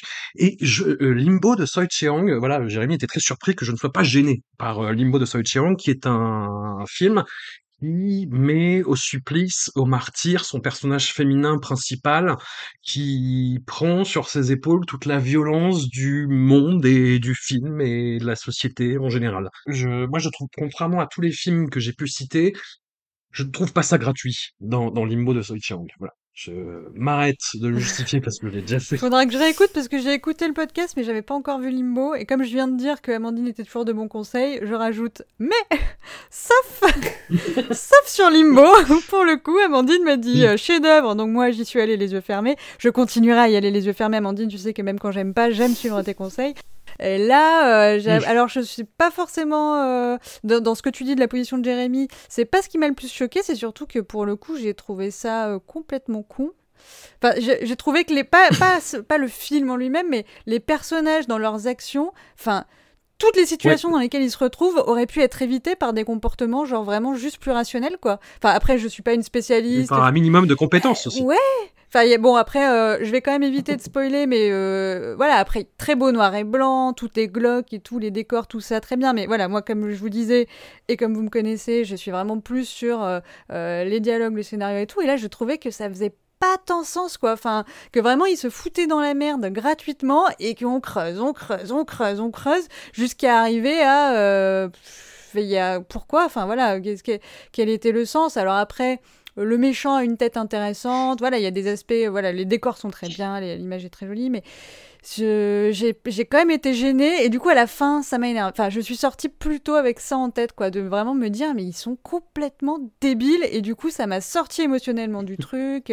Enfin voilà, il y a plus, il y avait plus que ça qui comptait pour moi, quoi. Mais je laisse la parole à la défense. J'ai trouvé ça, j'ai trouvé ça trouvais ça intéressant en fait, et c'est ce que Soi Chiang développe dans son film euh, suivant, Mad Fate, qui bah, qui tourne en festival un petit peu. C'est que on est habitué à avoir des personnages qui sont bons et même quand ils sont face à l'adversité, ils arrivent à à, à, se retrouver, euh, enfin à aller au-delà en fait. Et là, pas du tout. C'est juste des gros nuls quoi et j'ai trouvé ça intéressant. Mathieu euh, Oui, ben c'est, je suis tout à fait d'accord avec toi, François. En fait, je, trouve que ça, justement, ça sauve le film, que ce soit pas des, enfin, qui, qui courent comme des poulets sans tête, en fait, ces, ces gens-là. Limbo, pour moi, est un film pourri, dans le sens pas pas pas, pas nul, mais dans le sens, c'est un, film, c'est la ville est une décharge à ciel ouvert, ça pue dans le film. enfin, on le voit, il y a des mouches partout. Enfin, on sent, on sent qu'il y a des on sent que ça pue, on le sent pas nous-mêmes, c'est pas un film d'odorama, mais on n'est pas loin de ça, quoi.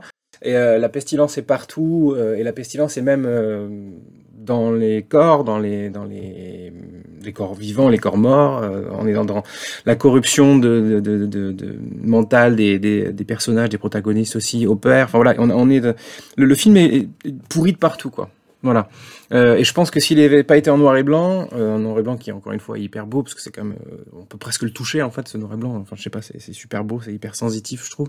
Euh, s'il n'avait pas été en noir et blanc, je pense que le film il aurait été euh, vert glauque, quoi. parce que c'est vraiment marron, quoi. Enfin, on a l'impression qu'ils sont dans la fange à longueur de vert glauque. Ouais, c'est ça. Le, film, il y a une version colorisée qui existe. Hein. Tu peux. Tu ah, peux, tu ah bah très bien. C'est. Ouais, ouais. On verra si j'ai raison ou pas. Du coup. tu verras. Mais ouais, du coup, je, je trouve que c'est, euh, enfin, je trouve c'est hyper, hyper bien amené. Non, il y a un truc qui est hyper intéressant aussi, c'est l'affiliation avec euh, d'autres polars qui sont hyper, euh, presque, on est presque dans du nihilisme, en tout cas très, très, très, très, très sombre. le fait que le mec perde son âme, ça fait penser automatiquement à un chien enragé. même cette espèce de fièvre, on sent qu'il fait hyper chaud aussi. Enfin voilà, donc ça fait penser à un chien enragé. Moi, j'ai pensé aussi à The Chaser quand, je, quand dans le film où en fait, quoi que tu fasses, tu peux, enfin, tu peux pas régler les problèmes en fait. Sauf que bon, The Chaser au moins il donnait des, des, espèces de poches d'air en se foutant de la gueule des keufs, mais là, là, il y a rien de ça en fait.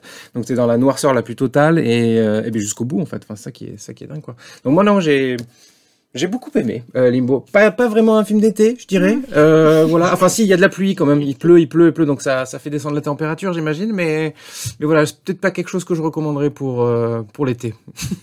Amandine. Oui, euh, je partage plein, plein de choses de ce que dit Mathieu hein, sur les références. Moi, je l'ai vraiment vu comme une forme un peu de, dystopie. Euh, on n'a pas d'ancrage réel, on ne sait pas quand. Enfin, il y a un truc qui est, qui est vraiment de, de, mise en apesanteur ou de vase clos qui est hyper angoissant. Je trouve que le film est vraiment tendu là-dedans. On est, voilà, on est dans les immondices, on est à la lisière. Et Hong Kong a tellement été filmé. Euh, pour les hauteurs, etc. Là, on est à ras de la ruelle, quoi. C'est vraiment euh, dans la boue, dans les immondices, dans les, déchets. Enfin, il y a un truc de, de, de, retenir sa respiration, parce qu'effectivement, euh, euh, tout pue. Et comme vous connaissez ma passion pour le monde olfactif, je n'étais que joie de enfin avoir un film où... Mmh, une petite décharge. une petite décharge avec, voilà, de la décomposition. Voilà, si vous voulez. Et, et, je trouve que c'est très fort, parce qu'il mêle le spectateur dans un espèce de malaise, de, de, de, nausée. Hein. Moi, je, je, pense que littéralement, euh, on, on, en vient à avoir la nausée de, cette histoire, de, comme dit Anou, qui sont... Euh, les personnages ne sont ni attachants ni rien, mais c'est même pas le but, en fait. C'est pas des héros, c'est pas des gens euh, surhumains. Et, du coup, ce côté, moi, je l'ai vraiment vécu comme une espèce de dystopie d'un truc, d'un monde qui va venir ou qui est déjà là ailleurs, etc. Mais qui est dans un...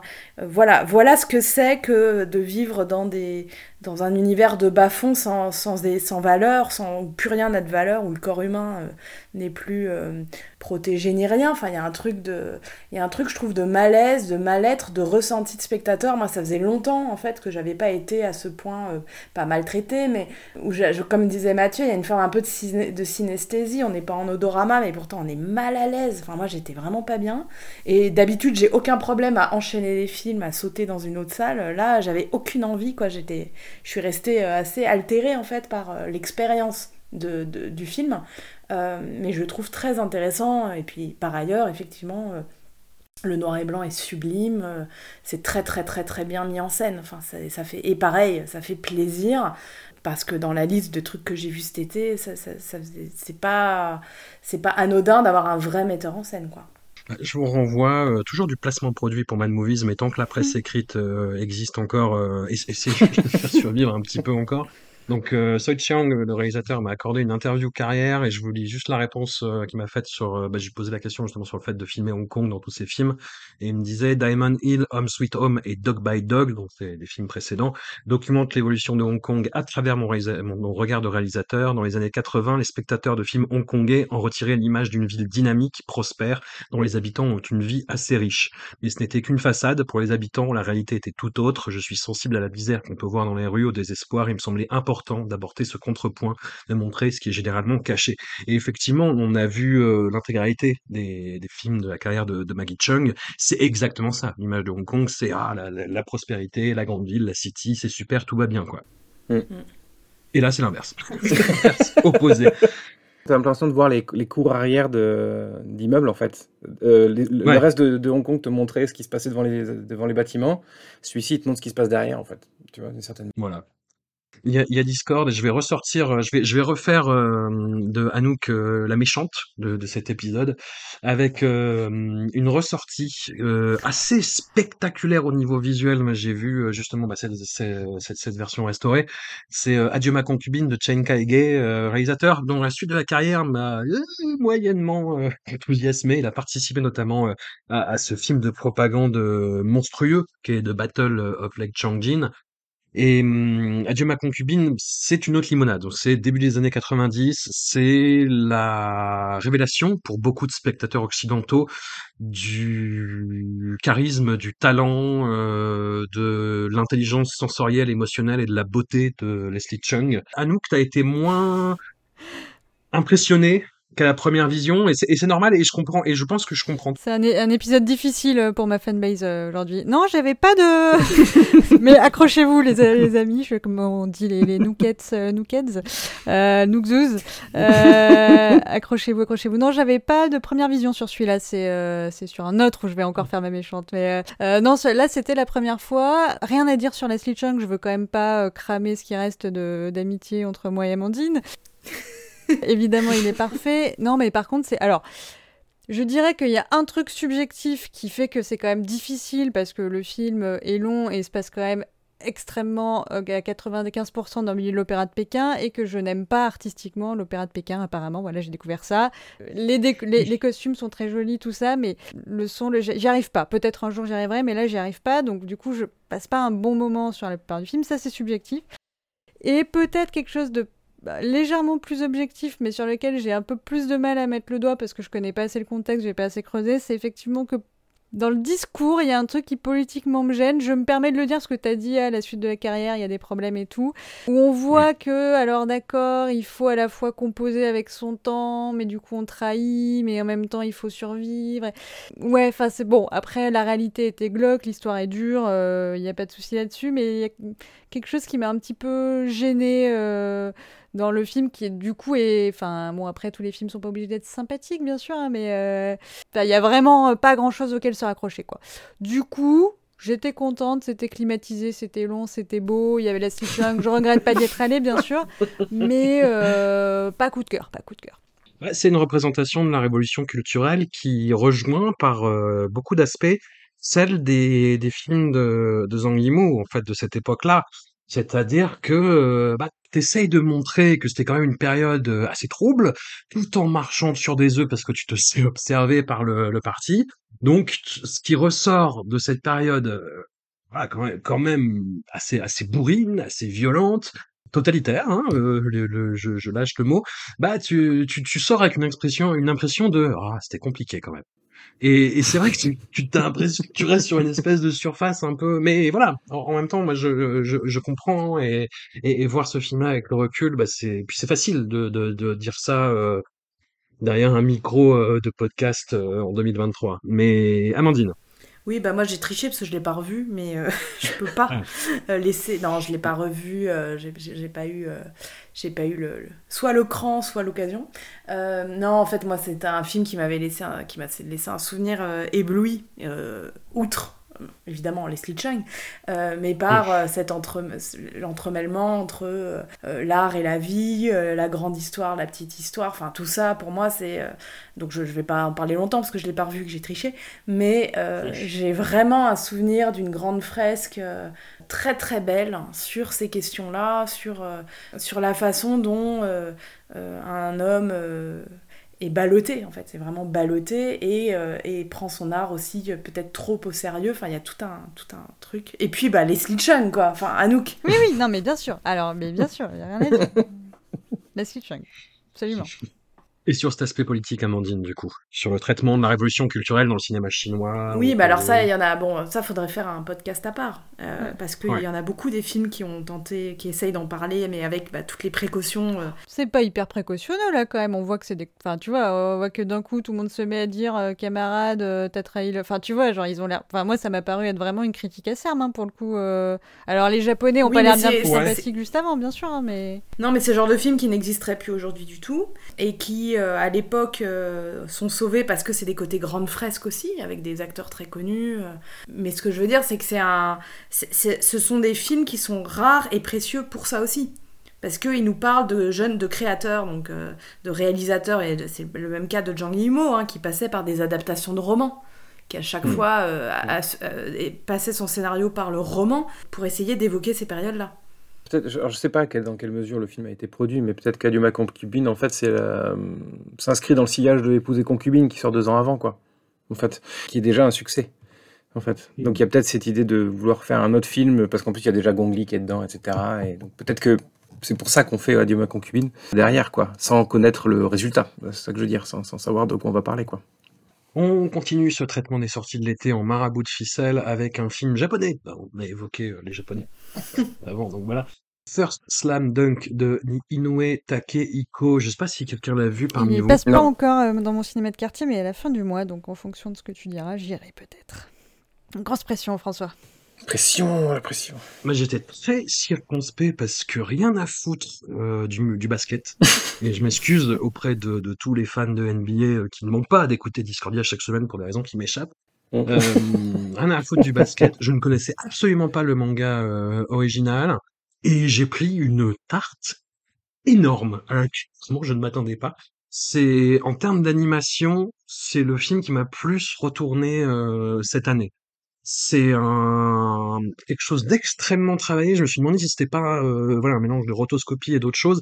En fait, c'est de la performance capture alliée à de la 2D et de la 3D, le Ouais. tout avec un montage d'une efficacité mais au poil de cul de millimètre quoi. C'est euh, c'est quelque chose de fou, c'est quelque chose d'incroyable. Moi j'étais alors c'est un match pendant deux heures, un seul match Ah avec ce syndrome un petit peu Olivier Tom de tu dis mais putain mais c'est juste des rencontres euh, lycéennes ou universitaires je sais plus mais qu'est-ce que ça va être les adultes? Les, les mecs sont en feu littéralement. Et euh, non non mais c'est c'est quelque chose qui te fait sentir en fait la fatigue au fur et à mesure du match le la transpiration le fait que les muscles relâchent. Enfin voilà avec des trucs de de, de scénario euh, évidemment le, le dernier point du match est marqué à la dernière seconde pendant un truc au ralenti, évidemment, et, et tu le sais très bien, et c'est, pas grave. Mais le, comme je vous dis, je, à la fin, j'étais quasi debout. Il y, a- il y avait, j'ai vu deux mecs se faire un high five sur le, je sais pas du coup, mais sur un, sur un point décisif. Mais c'est non non le, le film te met dans un état d'euphorie et de tension de façon purement euh, ci- cinématographique et sensorielle en fait. Et c'est c'est fou. Alors que l'histoire est complètement euh, cliché euh, t'es vraiment dans les trucs de de, de de lycée japonais avec les grosses brutes avec les gars un petit peu introvertis euh, le mec qui a un, un problème de représentation par rapport à son grand frère. C'est que du pur cliché euh, en barre. Mais putain quand ça revient aux scènes sur le terrain mais j'étais fou j'étais fou Bon bah c'est très bien, il passe dans deux heures, je vais donc pouvoir y aller à la fin de ce podcast. Allez, on enchaîne sans aucune euh, transition cette fois-ci sur les damnés ne pleure pas de Fizal euh, Bolifa que j'ai rattrapé pour l'occasion. J'avoue que je, suis- je suis resté, euh, je suis resté en dehors. Je, suis resté en dehors parce que j'ai trouvé ça très euh, très doloriste. Et je trouve qu'il y a une façon d'enfoncer euh, la tête des personnages sous l'eau dès qu'ils commencent à sortir timidement le nez qui euh, moi m'a un peu fatigué. Ouais, moi je trouve qu'il y a un, donc le film est assez moi je trouve qu'il y a une partie qui est ratée. En fait, c'est ce on suit le parcours de ce jeune homme avec sa mère, on va dire excentrique, sa mère qui est qui Ouais, elle est- se maquille quoi. Ouais, elle se maquille. Non, mais il y a une, l'act- j'ai trouvé très bien l'interprétation de la- l'actrice. Ouais, elle est elle est super, super. Euh, cette femme, voilà, qui se retrouve à charge de son, de son adolescent. Et qui... Enfin, il- on les voit voyager. Il y a des... Je trouve que tout le début du film, pour moi, est assez réussi sur Mhm. euh, vraiment cette espèce de difficulté de la vie quotidienne et cette espèce de couple étrange de la mère et du fils. Moi, ça m'a, je suis vraiment rentrée dedans. Et en fait, ce qui m'a sorti euh, du film en partie, c'est l'arrivée, euh, ce que j'appelle le- l'espèce de contractuel euh, coproduction. Bah, c'est d'un coup euh, de faire rentrer un personnage de français, Joué par Antoine Reinhardt. Voilà, qui a son Airbnb à décorer. Et là, je trouve que le film prend un- une tournure un peu glauque, euh, slash social, slash dénonce, enfin bizarre, alors que pour moi, il y avait un autre film à faire, euh, à maintenir ce face-à-face mère-fils. euh, difficile. Enfin, pour moi, il y a vraiment une coupure. J'ai presque, j'ai sursauté sur ma chaise, euh, sur mon fauteuil, en me disant mais c'est bizarre parce que là, il y avait un, il y avait un autre sujet. C'est comme si le film avait du mal à choisir son sujet. Est-ce que le sujet c'est euh, euh, la, la, difficulté de cette vie quotidienne? Est-ce que c'est cette, euh, ce, regard mère-fils? Est-ce que c'est ce portrait de la femme, d'une femme qui en fait, on voit bien qu'elle a été jugée toute sa vie et que là, elle a envie d'autre chose? Enfin, Et boum, d'un coup, il faut qu'on se demande si est-ce qu'on met un citronnier à gauche ou à droite de la terrasse? Et moi, ça- enfin, je, je grossis le trait volontairement, mais moi, ça m'a dérangé là-dedans. Je me suis dit, bon, à quoi bon en fait, si c'est pour finir avec un, un film sur des.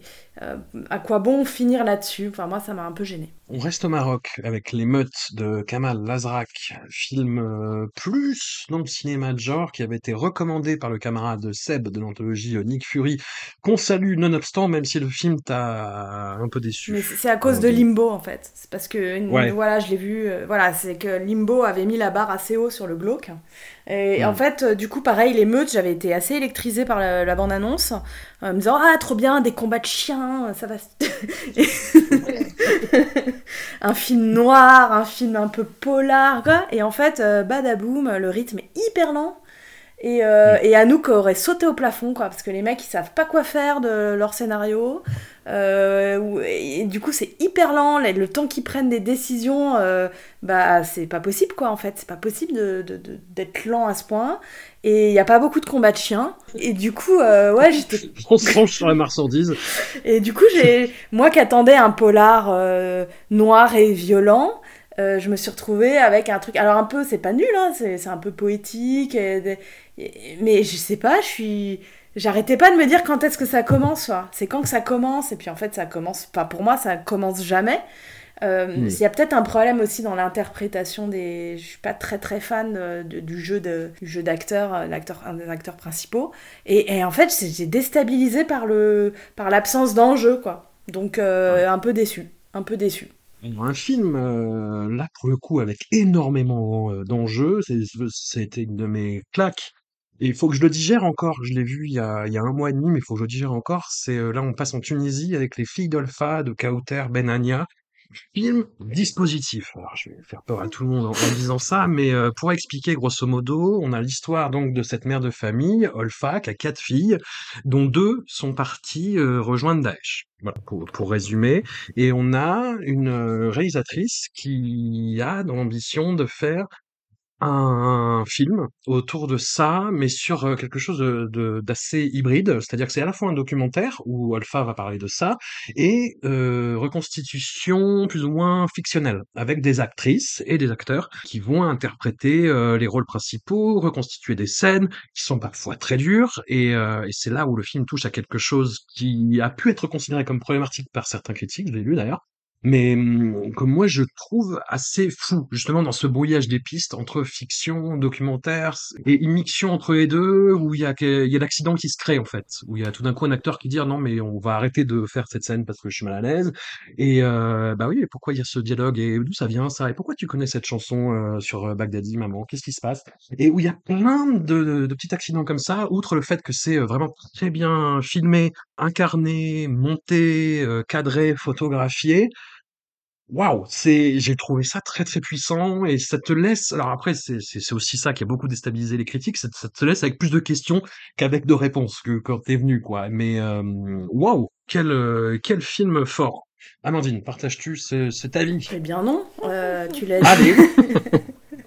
Non mais heu, dispositif quoi, film à dispositif, heu Complètement. heu, complètement assumé, donc je je et encore une fois, il y a des trucs, heu, très réussis dedans, mais heu heu, pour moi, c'est beaucoup trop long, heu et j'ai eu l'impression à plein de moments que ça me disait: «Tu as vu comme c'est intelligent? Tu as vu? Oh là, incroyable! Ouh là là, cette scène-là, jamais tu la reverras ça au cinéma» et en fait ça ouais, si, pour moi, il y a eu plein de moments où j'étais presque mal à l'aise en me disant: «Mais heu, oui, bon bah d'accord, OK, sur le papier, c'est super, mais est-ce que» en fait, c'est trop bleu, bleu, ouais, c'est bleu tout le temps, Oui, c'est le film est est est monoc monochrome et j'étais je je comprends bien, hein, le alors pour moi, c'était vraiment un problème de longueur. Pour moi, il y a 30 minutes de trop et ces 30 minutes, c'est des scènes où c'est: «Tu as vu comme c'est intelligent?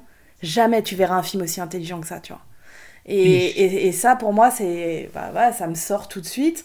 Alors, il y a des scènes très fortes, mais il y a un une mise en place qui est hyper longue, hyper longue. Genre, je te présente les actrices qui vont jouer ta sœur, allez, on pleure. Enfin, je je comprends, hein, le pacte et puis à la fin, c'est pas possible avec les on va chercher des vraies images à la fin pour encore appuyer le pathos, quoi, sur, heu donc en fait, le plus intéressant, heu, c'est le personnage de la mère, c'est Olfa. C'est elle qui n'est pas c'est c'est enfin, c'est clairement elle qui qui mérite un film parce qu'elle est ambiguë, parce qu'elle est elle est elle est violente, heu, elle est aimante, donc et en fait, pour moi, le tout ça se noie dans du monochrome de mise en scène dispositif, heu, Samuel Beckett. OK. Écoute, heu, belle discorde ma foi. Je suis pas du tout d'accord, mais heu, OK, je j'entends. Heu, film film que je n'ai malheureusement pas pu rattraper pour l'occasion, Les Ombres persanes de Mani, Aguigui, film, heu, et je suis désolé pour la prononciation, film, iranien qui trouve plus grâce à tes yeux. Oui et non, en fait. Oui, un peu. Non, mais je les ai un peu enchaînés Ah! aussi, C'est ouais. bien, on a on a on est que sur des antagonistes sur Non, bien. ouais, acteurs géniaux, heu, idée géniale, heu, ah, idée de Mmh mh. scénario, alors là, Anouk Ah. au plafond. Scénario hallucinant, hallucinant. Un couple qui, on va dire modeste, heu, par, heu, le plus grand des hasards, découvre qu'il y a un autre couple qui lui ressemble parfaitement. OK, c'est Mais bon. c'est-à-dire physiquement. Ça me va. Voilà. Et donc, euh, comment tu fais Donc, parfait pour toi, Anouk, qui mélange les gens. Donc, voilà. Comment tu fais euh, pour euh, relancer euh, Comment tu fais pour avancer dans la vie quand tu sais qu'un couple qui te ressemble absolument euh, vit à quelques rues de chez toi quoi. Voilà. Donc, idée. euh, Attends, est-ce que c'est pas le biopic de tous les habitants de Paris Intramuros? Oh, Allez. Allez, c'était gratuit, tends, tends ta main. Euh, non, l'idée, j'ai trouvé ça tellement génial que la, la, pre- la, la- ouais, la première demi-heure, tu te dis, Oh, mais comment on fait avancer un film comme ça? Comment, comment ça va se résoudre? Quelle va être l'explication donnée? Donc, tu vois, le cerveau, il va à 10 000 à l'heure, et puis, bah, rien. Voilà, donc euh, il ne fait rien de ça. Euh, après, c'est très bien fait, les acteurs sont super. Voilà, et on a l'impression que son, le génie du scénario euh, initial dépasse la possibilité d'en faire quelque chose, quoi. Et c'est hyper. euh, J'étais, j'étais pas toute seule, hein, je suis allée avec des amis, dont des gens qui connaissent très très bien le cinéma iranien pour travailler dessus. Et c'est vrai qu'il y avait cette espèce de mélange, avoir comme si l'idée avait été supérieure à la possibilité d'en faire un film, quoi. Donc euh, on sort de là un peu déçu forcément parce que euh, après je sais pas, hein, j'aurais pas fait mieux, en, en- je suis pas scénariste, hein, je, vois pas qu'est-ce qu'on peut faire avec cette idée. Donc je, suis un peu mal, mais euh, c'était tellement génial au départ que c'est vrai qu'on est forcément déçu. Alors, on abandonne complètement le, marabout de ficelle pour aller en Suisse. Rien à voir avec ce qui, ce qui, ce qui précède. Quoique, je, je ne sais pas. Non, on va parler d'un film de Cyril Chaublin, Désordre Unruhe, en, en version originale, et qui est un film, trigger warning pour Amandine, complètement dispositif là aussi.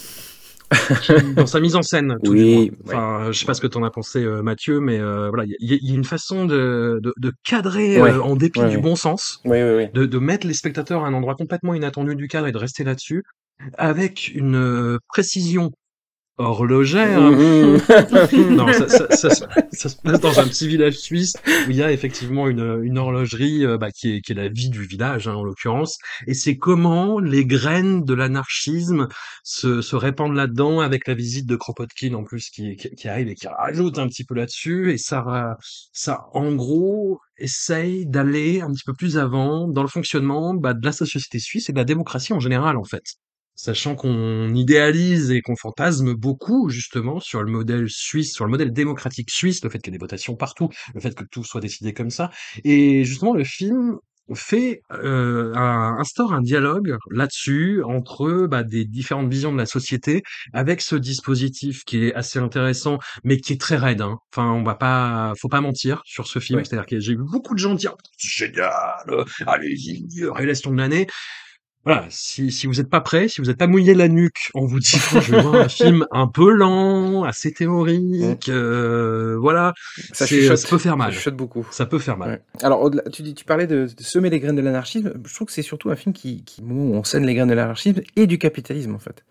Euh, faut pas oublier parce que donc ça se passe en effet dans une usine euh, d'horlogerie suisse où justement on confronte deux visions. On confronte la vision des, des employés qui commencent à se syndiquer d'une certaine manière. Enfin, ils sont, c'est- pas du, c'est pas du, du syndicat, du syndicalisme à proprement parler parce que ça n'existe pas encore, mais mais il y a une façon de s'unir et de s'unir via euh, le- l'international, s'unir s'unir vers euh, via le- le- le- l'anarchisme, enfin les, les, les mouvements ouvriers quoi. Et d'un autre côté, on a l'usine qui doit fonctionner, et qui commence à mettre en place en fait des systèmes capitalistes pour euh, pour euh, faciliter le profit, faciliter l'efficacité, etc. Voilà.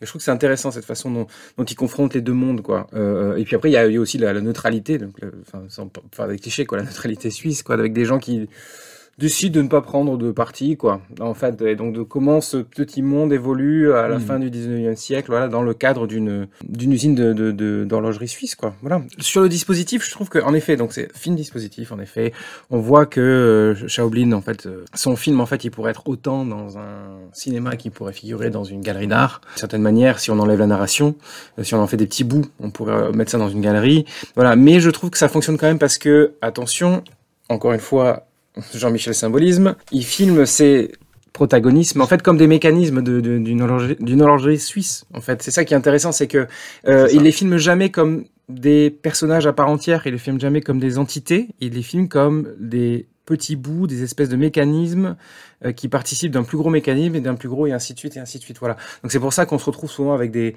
euh, des, personnages en amorce, ils sont rarement de pied, ils sont souvent découpés, euh, avec des conversations qui sont parfois à peine audibles, mais c'est volontaire. Euh, je pense, c'est l'idée de dire que des choses se passent, mais qu'en fait l'entièreté du mécanisme est plus importante que, cette, petite discussion et ces, ces gens qui circulent. Voilà. Et je trouve que ça, pour le coup, c'est hyper bien amené, de la façon de dé- déshumaniser, de désincarner des personnages pour en faire des, des rouages, quoi. Voilà. Voilà, donc c'est pour ça que j'avais choisi de... Parce que je sais que le film est sorti en avril en France, mais que euh, le calendrier étant ce qu'il est aux Pays-Bas, le film euh, Désordre est sorti uniquement sur Mubi cet été, donc c'est pour ça que je voulais absolument le mettre, parce que pour moi, Anouk avec son roquitage, euh, on avait Barbenheimer, moi j'ai euh, Désordre à botage, Euh, voilà, euh, c'est mon c'est mon double bill rouge. Attends, c'est on ton dire, Barbie, ça hein. C'est pas mon Barbie, c'est mon euh, c'est mon désordre à botage, donc c'est mon double bill que je recommande à tout le monde, c'est aller voir sabotage, aller voir désordre et, euh, et après bah, faites la révolution quoi. En gros. Dans la comparaison, du coup, Barbie, ce serait sabotage. Oui, parce qu'il en faut un léger quand même dans le Barbenheimer. Pas vraiment, léger, parce un que- deep, tu vois. Ouais. Je pense que sabotage est plus léger que, que désordre quand même.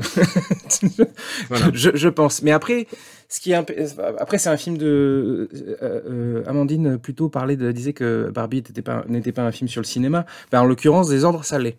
Euh, dans le sens où Mm. ça travaille beaucoup la question du temps, puisque à un moment dans le film, on nous explique qu'il y a quatre temps dans la ville. Il y a, il y a quatre heures dans la ville, donc il y a celle de la ville elle-même, il y a celle de l'usine, celle de la gare, celle de l'église, et il y a, on pourrait à la limite, si on fait les intellos, se dire qu'en fait il y a un cinquième temps qui est celui du film lui-même, quoi.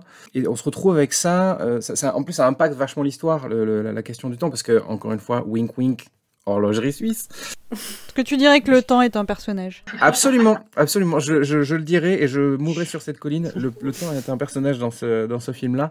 C'est hyper important. Euh, hyper important. Non, et puis en plus, il y a le, le- comme, comme je disais aussi la question du temps, c'est-à-dire que la, la question de l'efficacité dans le dans l'usine, bah, c'est une question de temps aussi.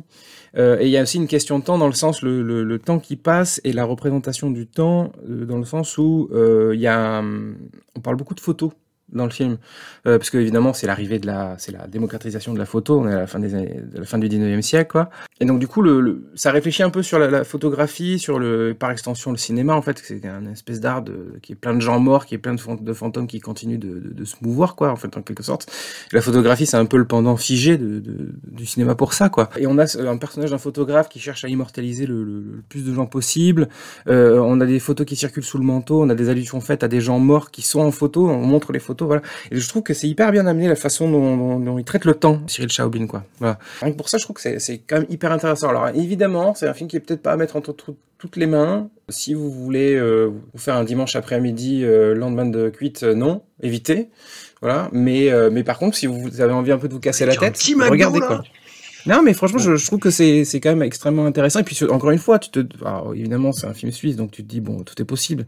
Mais tu te dis une- aussi, comment est-il possible que ce film existe, quoi, un, un peu, hein, parce que, bon, euh, euh, un, un film qui, qui, qui, a, qui semble aussi peu euh, marketable, on va dire, c'est quand même assez cool qu'il qu'il existe, quoi. Mais je me suis plutôt posé la question sur le film suivant. Euh, Master Gardener de, de Paul Schrader, qui est le, le dernier volet d'une trilogie. Alors pour l'instant, hein, si ça se trouve, il va continuer dans cette veine de, de, de Paul Schrader. Donc euh, le premier c'était First Reform, le deuxième c'était Card Counter sur des personnages euh, taiseux avec un lourd passif euh, en quête de rédemption dans une atmosphère lourde de sens et, euh, et lourde, lourde, lourde, lourde en général. Oh. First Reform, moi j'avais adoré. J'avais trouvé ça absolument génial bah, sur les enjeux de la société contemporaine. Euh, Ivan Hawke était euh, en torche humaine, si vous me permettez l'expression, ce dont je doute parce que c'est absolument pas approprié. Card Counter était un film beaucoup plus étrange Oui. à, à tous les niveaux en fait dans étrange. ce que ça racontait, sur la façon de le raconter, sur le l'appréhension de, de l'histoire américaine et, euh, et ses mises en valeur, sur l'histoire d'amour qui je trouvais complètement extraterrestre là-dedans. Mais il y avait quelque chose, il y avait quelque chose. Et Master Gardener, j'ai trouvé ça euh, complètement raté. Oh.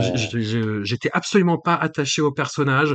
Je trouvais euh, Joe Edgerton pas bon. Le personnage de Sigourney Weaver, je le trouvais mal écrit. La l'histoire avec la la, la, la, la jeune euh, droguée repentie euh, qui arrive, histoire d'amour, j'ai pas cru une seconde. Je j'ai et pff, le discours du film, je trouve ça fumeux.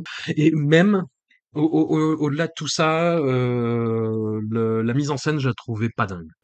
Voilà. Mm. Et c'est euh, la Discord, Mathieu? Oui, Discord oui, ça, ouais, ouais, Discord. C'est pas mon préféré de la trilogie. Défends non plus. Polo. Défends Oui, j'avais prévu de défendre Polo pour la simple et bonne raison que je suis pas un grand fan de, de- de Paul Schrader justement. Je trouve que c'est pas forcément un bon cinéaste en tout cas. Enfin, c'est pas un cinéaste qui me parle. Euh, je trouve qu'il y a quand même pas mal de films qui ont été faits qui sont un peu euh, voilà. Voilà un autre réalisateur blanc qui n'en faudrait. Et notam- enfin, notamment dernièrement, euh, il a eu des errements quoi. Et je trouve que justement là, j'ai l'impression qu'il a trouvé une sorte de, de, je sais pas comment expliquer ça, une sorte de, de, de justesse dans son cinéma, Euh, comme s'il l'avait cherché pendant des années et que là, finalement, il l'avait trouvé avec First Reformed et qu'il s'est dit, oh putain, j'ai un filon, j'ai trouvé ma, ma quiétude, ma, ma plénitude de cinéma et je vais continuer dans cette veine. Euh, Mm. Je pense que la vieillesse euh, est dans aussi, parce que c'est un mec qui a quoi maintenant il, a, il doit avoir 78 ans, un truc comme ça, je crois. Enfin voilà. Euh, il continue à aller en- dans des concerts et à prendre des, des champis devant. Ah oui, d'accord. Ok, bah, d'ailleurs, et puis il a, C'est fa- cool. il a failli mourir aussi d'ailleurs euh, l'année dernière. Il a- il- Les deux sont pas liés. parce qu'il faut, non, il faut savoir que euh, donc il faut savoir que en- dans la vraie vie, Paul Schrader est un énormissime boomer qui poste énormément sur Facebook. C'est important. Il poste que sur Facebook. Voilà. Déjà, tu vois. Voilà. Poste sur Facebook. Mais ce qui est, ce c'est ouais. intéressant quand même la, la dichotomie entre justement le, le, le, le, bah, le personnage de boomer qui poste des trucs sur Facebook où il trash talk tout le monde et son cinéma actuel qui est Mm. euh, qui se rapproche de plus en plus de Bresson en fait. Je trouve ça hyper intéressant. Enfin, Bresson, Bergman. Ouais, surtout, sur- mais surtout Bresson, je trouve quand même, euh, parce qu'il y a, bon, Mm. évidemment, alors, il y a tout- toutes les thé- thématiques hautement euh, chrétiennes euh, qui sont inhérentes à Bresson et à Schrader aussi, parce que c'est un, chrétien repenti, Schrader, et que ça- ces thématiques, ça l'obsède totalement jusque dans les scénarios qu'il a fait pour Martin Scorsese, quoi. D'ailleurs, Taxi Driver était euh, librement adapté de, enfin, il s'était inspiré de Pickpocket pour faire euh, Taxi Driver, par exemple.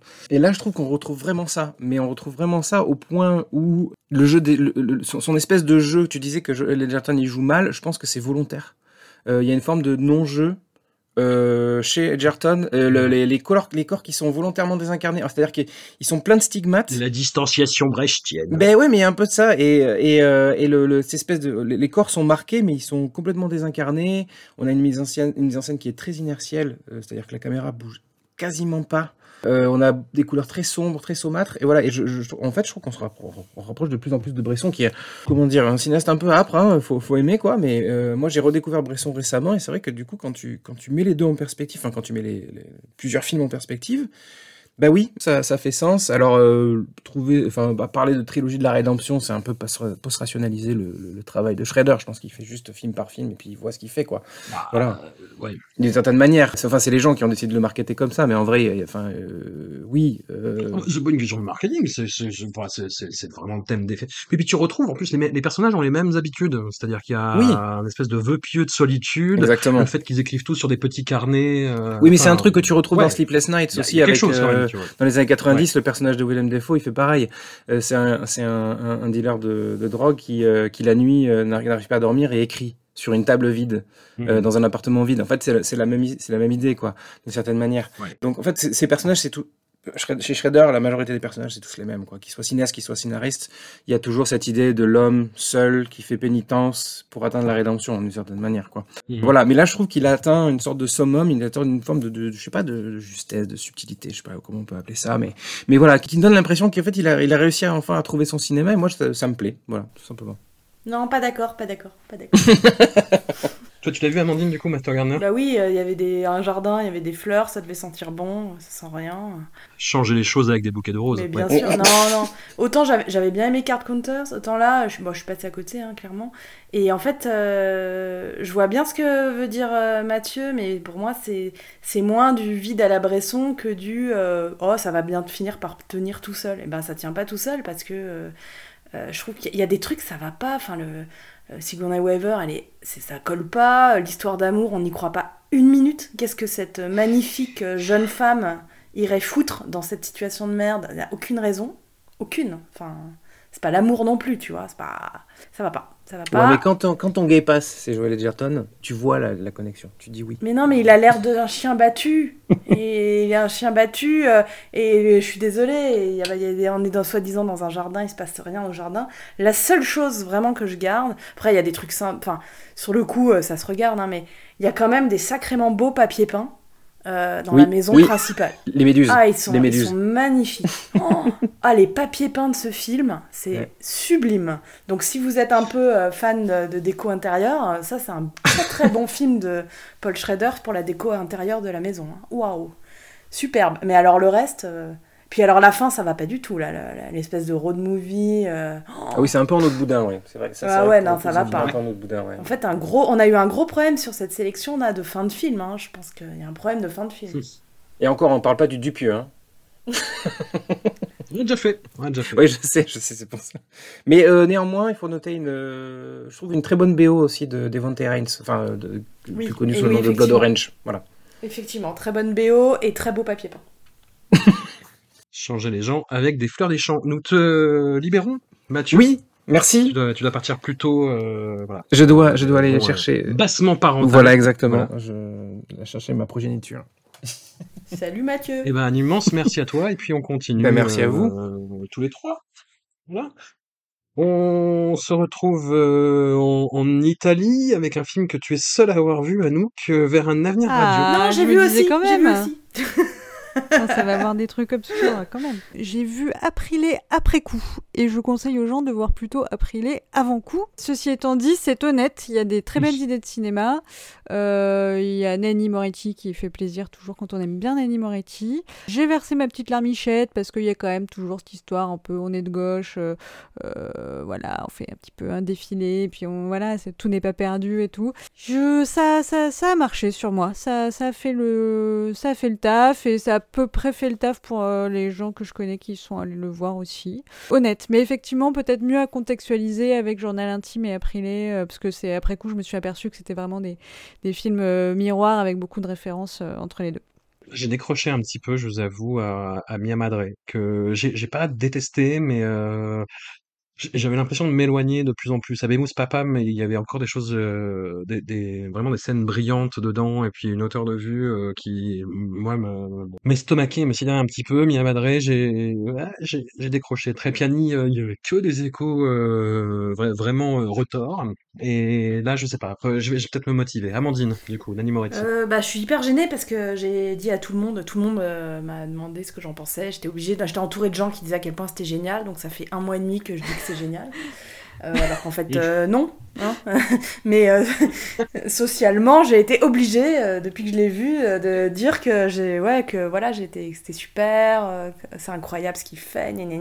En fait, euh, bah moi, c'est loin d'être mon anime Oui, non, mais après, préféré. que, hein. personne le pense, c'est génial, c'est super, c'est incroyable, c'est un chef-d'œuvre. Mais je Enfin, sais pas, dire, mais euh, moi, j'ai- moi, mais moi, ça a été un traquenard à nous que je suis entourée de gens Non, mais qui t'es m'ont dit entouré de gens qui, qui sont sur Internet tout le temps, donc ils pensent que l'hyperbole, c'est une manière normale de s'exprimer. Mais en, dans la vraie vie, on se dit, c'est honnête, il a fait le taf, euh, c'est touchant, c'est dans sa veine autobiographique, voilà. Oui. On n'est pas d'hostilité.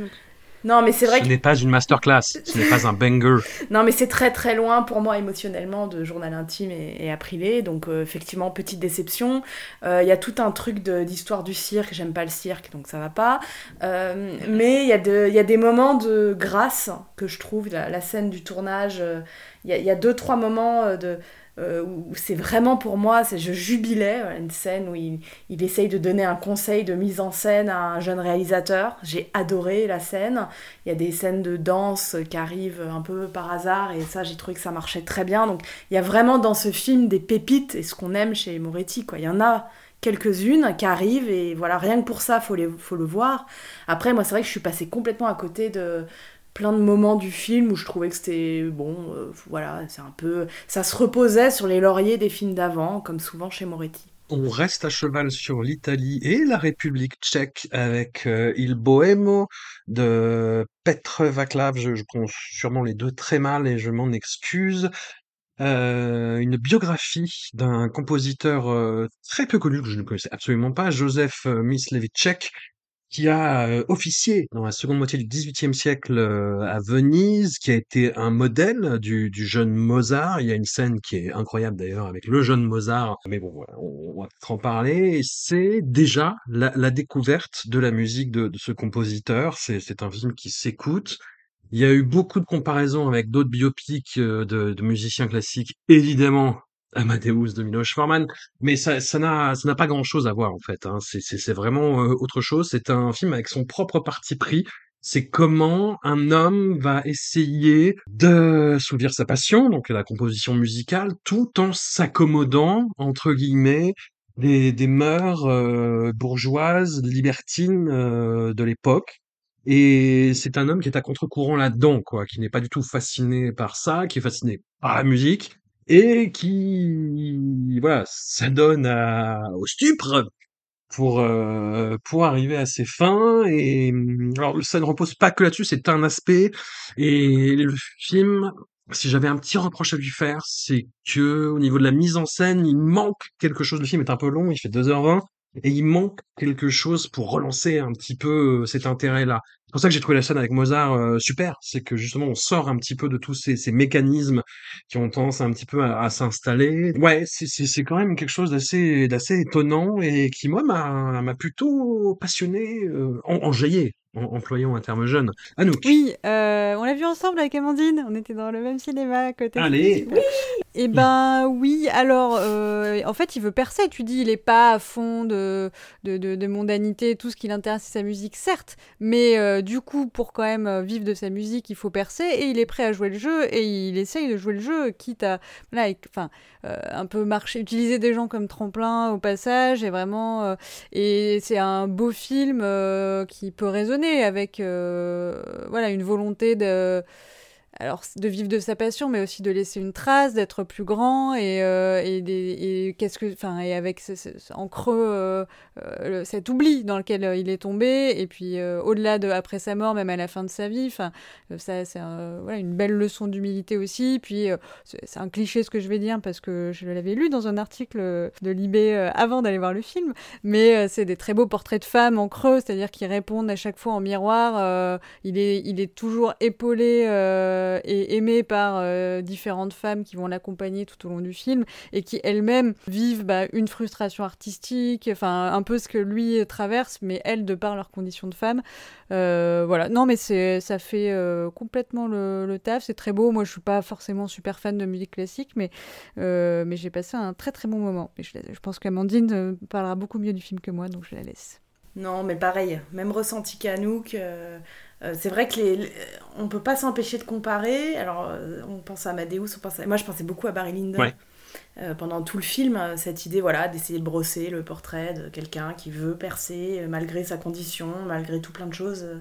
Et oui, je suis assez d'accord. Je trouve qu'on passe un. J'ai pas du tout senti la longueur du film pour le coup. Enfin, à peine à la marge, mais sinon, euh, c'est tout à ça fait vraiment le taf. Et puis oui, le- rien que le fait de sortir de l'oubli, si je peux dire, la musique, euh, cette musique, de la faire réécouter en cinéma, c'est, je trouve ça hyper intéressant. Et la scène avec Mozart, elle est folle, quoi. Elle est hyper bien, euh, c'est hyper bien fait. euh. Mais non, non, je, je trouve que c'est tout à fait, tout à fait honnête. Voilà, c'est pas. Je pense que honnêtement, c'est pas. C'est là où il y a la limite de la comparaison. Tu dis, ouais, euh, on compare avec Amadeus, quoi, mais des films comme Amadeus ou Barry Lyndon, t'as envie de les revoir dans 15-20 ans. Euh, je sais pas si je reverrai Il Bohémo euh, dans 20 ans, ou s'il m'aura laissé une- un souvenir assez fort pour avoir euh, la pulsion de le revoir, tu vois. Moi j'aurais tout oublié, donc je le reverrai avec plaisir. Dans, dans, dans 18 mois max. Je te parle même pas 15-20 ans. Un petit film que je vais glisser comme ça au débeauté, des, euh, une, série, une série de films dont le cœur est au bon endroit. voilà.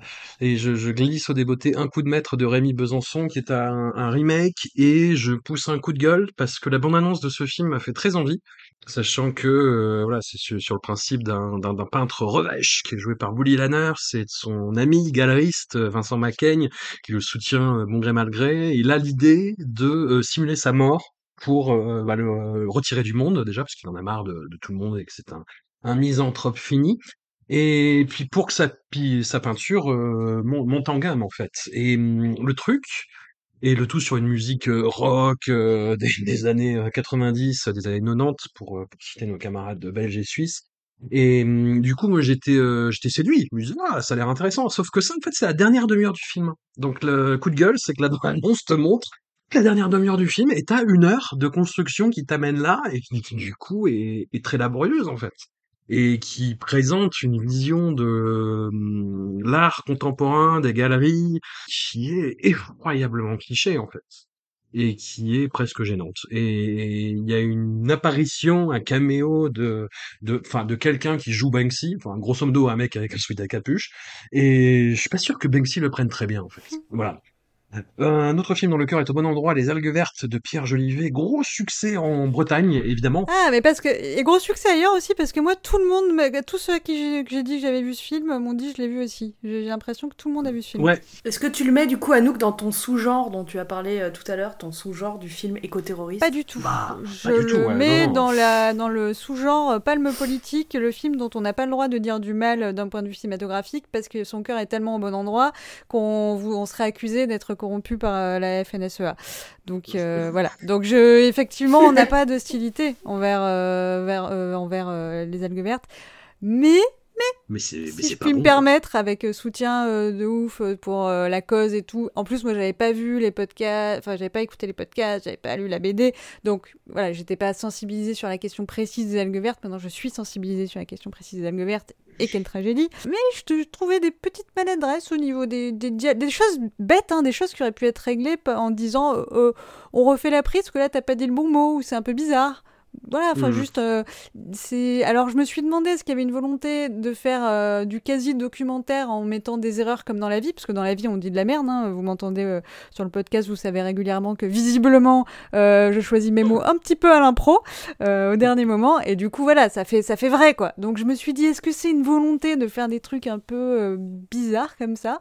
Bon, voilà, c'est difficile. Il n'y a pas d'hostilité, mais il y a des trucs qui m'ont un petit peu sorti euh, au niveau des dialogues qui me semblaient pas ultra, euh, ultra naturels. Bon, après, voilà. euh, euh, c'est si, si le but était de, de sensibiliser, euh, c'est c'est réussi.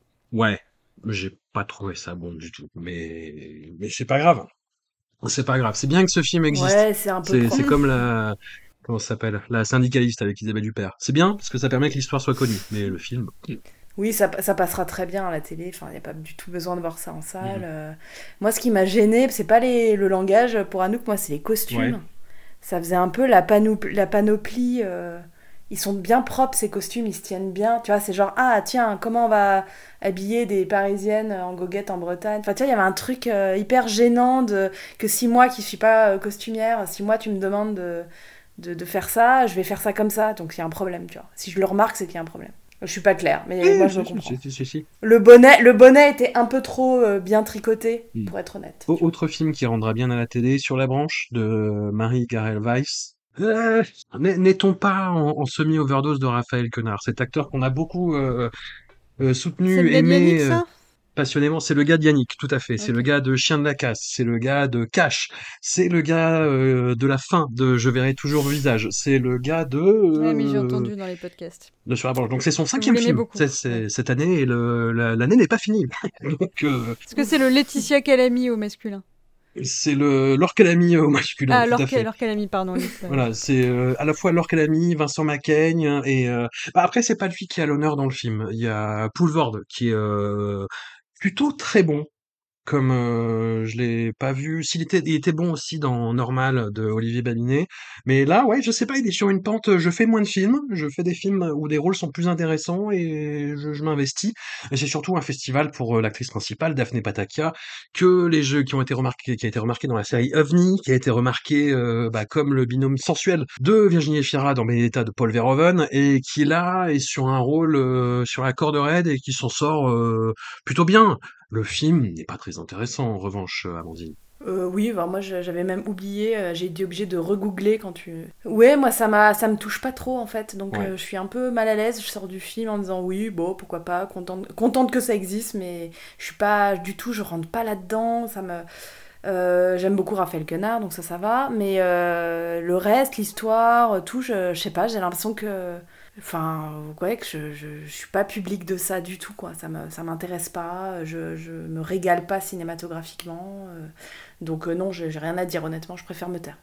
Il n'y a pas grand-chose à bouffer cinématographiquement là-dedans. Et, euh, et un documentaire dont tu voulais parler, Anouk, que je ne connais absolument pas, c'est Low-Tech d'Adrien Bellé. De quoi ça parle? Quel est le, quel est le fuck? Oh, je voulais en parler. C'était juste que moi, dans un souci d'exhaustivité, je disais tous les films que j'avais vus de cet été. Après, euh, moi, le sujet me passionne. C'est la low-tech, du coup. Bah, c'est tout ce qui est, euh, qui se développe euh, pas mal. C'est la redécouverte, en gros, des- de, certains savoir-faire. Et puis aussi, arriver à fabriquer des, une innovation dans des bases technologies, c'est-à-dire des choses qui sont facilement appropriables. Il faut deux, trois outils et deux, trois compétences, mais euh, pour euh, des fours solaires, par exemple. Voilà. Alors moi, le sujet me passionne. Je trouve que c'est une introduction sympatoche. J'ai quelques petits doutes sur euh, une narration à la première personne qui fait que bon, du coup, c'est pas trop aride pour entrer dedans, mais ça, c'est pas super. euh, Enfin voilà, il y a un côté subjectif qui moi m'a pas méga convaincu. Il y a une sélection des sujets qui euh, amène le débat. On peut dire au moins euh, ça pour le film. C'est que ça, la low-tech vue de manière très très large. Il y a aussi des entreprises, genre un gars qui qui fait des voitures un peu légères. Alors, est-ce que c'est vraiment de la low-tech? C'est quand même de la haute technologie, mais bon, ça va vers la simplification, donc pourquoi pas? Du coup, c'est un bon euh, documentaire pour, euh, pour s'introduire au sujet, qui donne envie de, d'en, découvrir plus après, et c'est tout ce qu'on lui demandait. Et puis voilà, pour créer le débat après, parce que bah, pas- forcément tout le monde va être d'accord avec toutes les, visions qui sont présentées. Mais euh, voilà, si le sujet vous intéresse ou si vous le connaissez pas, mais que vous êtes intrigué, c'est euh, un, un sympatoche documentaire et vous pouvez bah, écrire au GAP pour faire une projection dans votre ville, je crois. Mais là, on a fait les films euh, qu'on est content qu'ils existent. Maintenant, on peut faire un film qu'on n'est pas content qu'il existe et qu'on préférait qu'il n'existe pas, peut-être. Oula, comme tu y vas.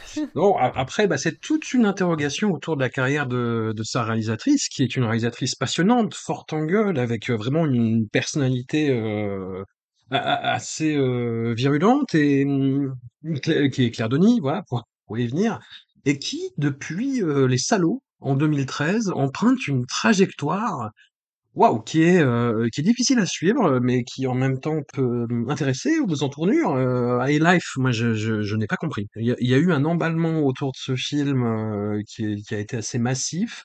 So- son diptyque avec Juliette Binoche, mais j'avoue que je suis resté complètement à l'extérieur, un beau soleil intérieur et avec amour et acharnement surtout. Pas compris euh, avec amour et acharnement, et je comprends encore moins Stars at Noon, qui était euh, quand même grand prix du jury euh, ex aequo avec Close de Lucas Dont, Camoulox absolu, en 2022 au Festival de Cannes. Alors le président du jury c'était Vincent Lin, c'était Vincent Lindon, je sais plus. Si je, crois- je crois que c'était je crois que c'était lui, donc ça explique peut-être la présence euh, de Claire Denis au palmarès. Stars at Noon, c'est une adaptation euh, de livre.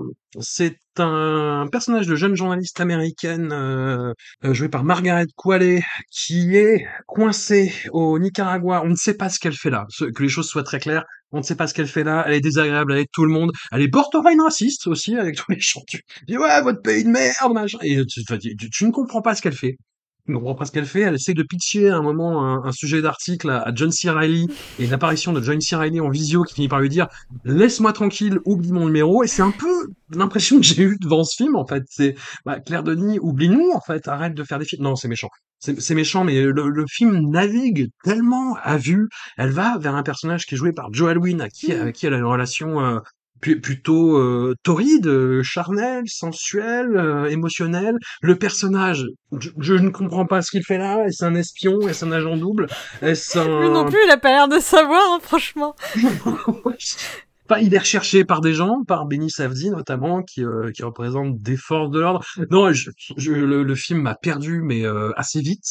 Et plus ça allait, plus moi je comprenais où, où on était, ce qui se passait, pourquoi, que- quel est le fuck, quel est le sens. Et euh, il y a une conclusion, mais euh, ça, ça ne répond à aucune des questions euh, que je me suis posées. Quoi. Sanouk? En fait, je suis presque nostalgique. C'était tellement, enfin, rien que de t'en entendre parler, tu vois, c'était tellement fou dans le, on comprend rien. Alors, Margaret Qualley, je la connaissais, je, je- je l'aime bien, je l'aime bien. Je l'ai vue dans des rôles très agaçants et je l'aime bien malgré tout. Mais là, là, c'est, là, c'est, là, c'est pas possible. Le personnage, il est indéfendable. Joe Alwyn, alors. Il est mignon, il a une voix. Alors, c'est très bizarre, il ressemble à un petit poupon et il a une voix qui a trois octaves de moins que prévu et une personnalité de euh, pourvu que personne ne s'aperçoive que je suis en réalité euh, trois enfants euh, dans un trench coat quoi enfin c'est euh, c'est terrifiant. Du coup ça ne marche pas du tout. Enfin moi moi qui aime bien les, les jolis garçons ça ne marchait pas du tout. J'étais en mode Taylor Swift l'a largué mais go girl évidemment. Enfin genre euh, ne reste pas deux secondes avec une endive pareille quoi. Je connais rien euh, au, au Nicaragua rien j'en connaissais encore moins après deux heures de film. On passe deux heures à entendre parler de politique du Nicaragua, on est au Nicaragua, j'y comprenais moins en sortant. Il y a une embrouille avec le Costa Rica, ok, mais j'ai rien compris. Margaret passe son temps, enfin donc du coup triche à dire qu'elle, elle y connaît, on la lui fait pas, elle, elle sait tout euh, ce qui se passe dans tous les sens. Mais, mais du coup, pourquoi t'es pourquoi t'es là? Enfin, pourquoi t'es là à faire semblant d'être journaliste? Enfin, effectivement, le seul personnage qui fait sens, c'est John C. Reilly, qui lui dit "Écoute, moi, je t'ai jamais demandé d'aller là-bas.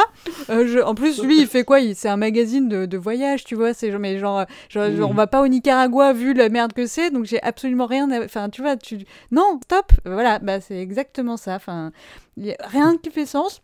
Benny Safdie, pourquoi pas? Mais qui est cette personne? Et tout le monde a un air entendu, un petit sourire en mode Ah, ah, je sais de quoi il retourne. Et toi, t'es en face, t'es le spectateur, t'es là, mais expliquez-moi Parce que moi, je suis, mais paumée quoi. Ouais, ça n'a aucun sens, mais du coup, c'est presque fun. Enfin, tu vois, ça fait partie des films où on peut s'étonner aussi qu'on en soit arrivé là, comme sabotage, mais pas pour la même raison du tout, quoi. Dire qu'à un moment, euh, donc pourtant il y a un livre, euh, j'ai pas lu le livre évidemment, parce que genre en sortant de ce film-là, t'as pas du tout envie de te replon- replonger dans l'univers, mais est-ce que le livre fait sens et le sens s'est perdu après, ou est-ce que du coup le livre fait pas sens et ils se sont dit ah ouais on va adapter, mais personne n'a osé dire on n'a rien compris au livre, et pendant toute la production, on a osé dire euh, je comprends rien à mon personnage ou là, les trucs font pas sens, je sais pas ce qui se passe, mais c'était impressionnant de et puis bon, voilà, c'est, là c'est le truc, une fois qu'il y en a un dans le groupe d'amis euh, qui dit euh, j'ai rien compris, tu peux m'expliquer, et là tout le monde est obligé de, de- de tomber les masques. Enfin, je veux dire, personne ne peut expliquer ce film, je pense. Amandine, tu l'as vu toi? Et non, parce que vous m'en avez pas donné envie Ah. dès le départ. on arrive au film en fait qui a précipité le, la, la, la, la mise en branle de cet épisode, qui est notre coup de cœur, passion, tendresse, plus parce que affinité de, de cet été, c'est euh, un film indie c'est Rocky Aurani qui Prem Kahani de Karan Johar. Alors, Karan Johar, c'est un réalisateur dont on a déjà parlé à de multiples reprises, notamment dans l'intégrale euh, Kajol et moi.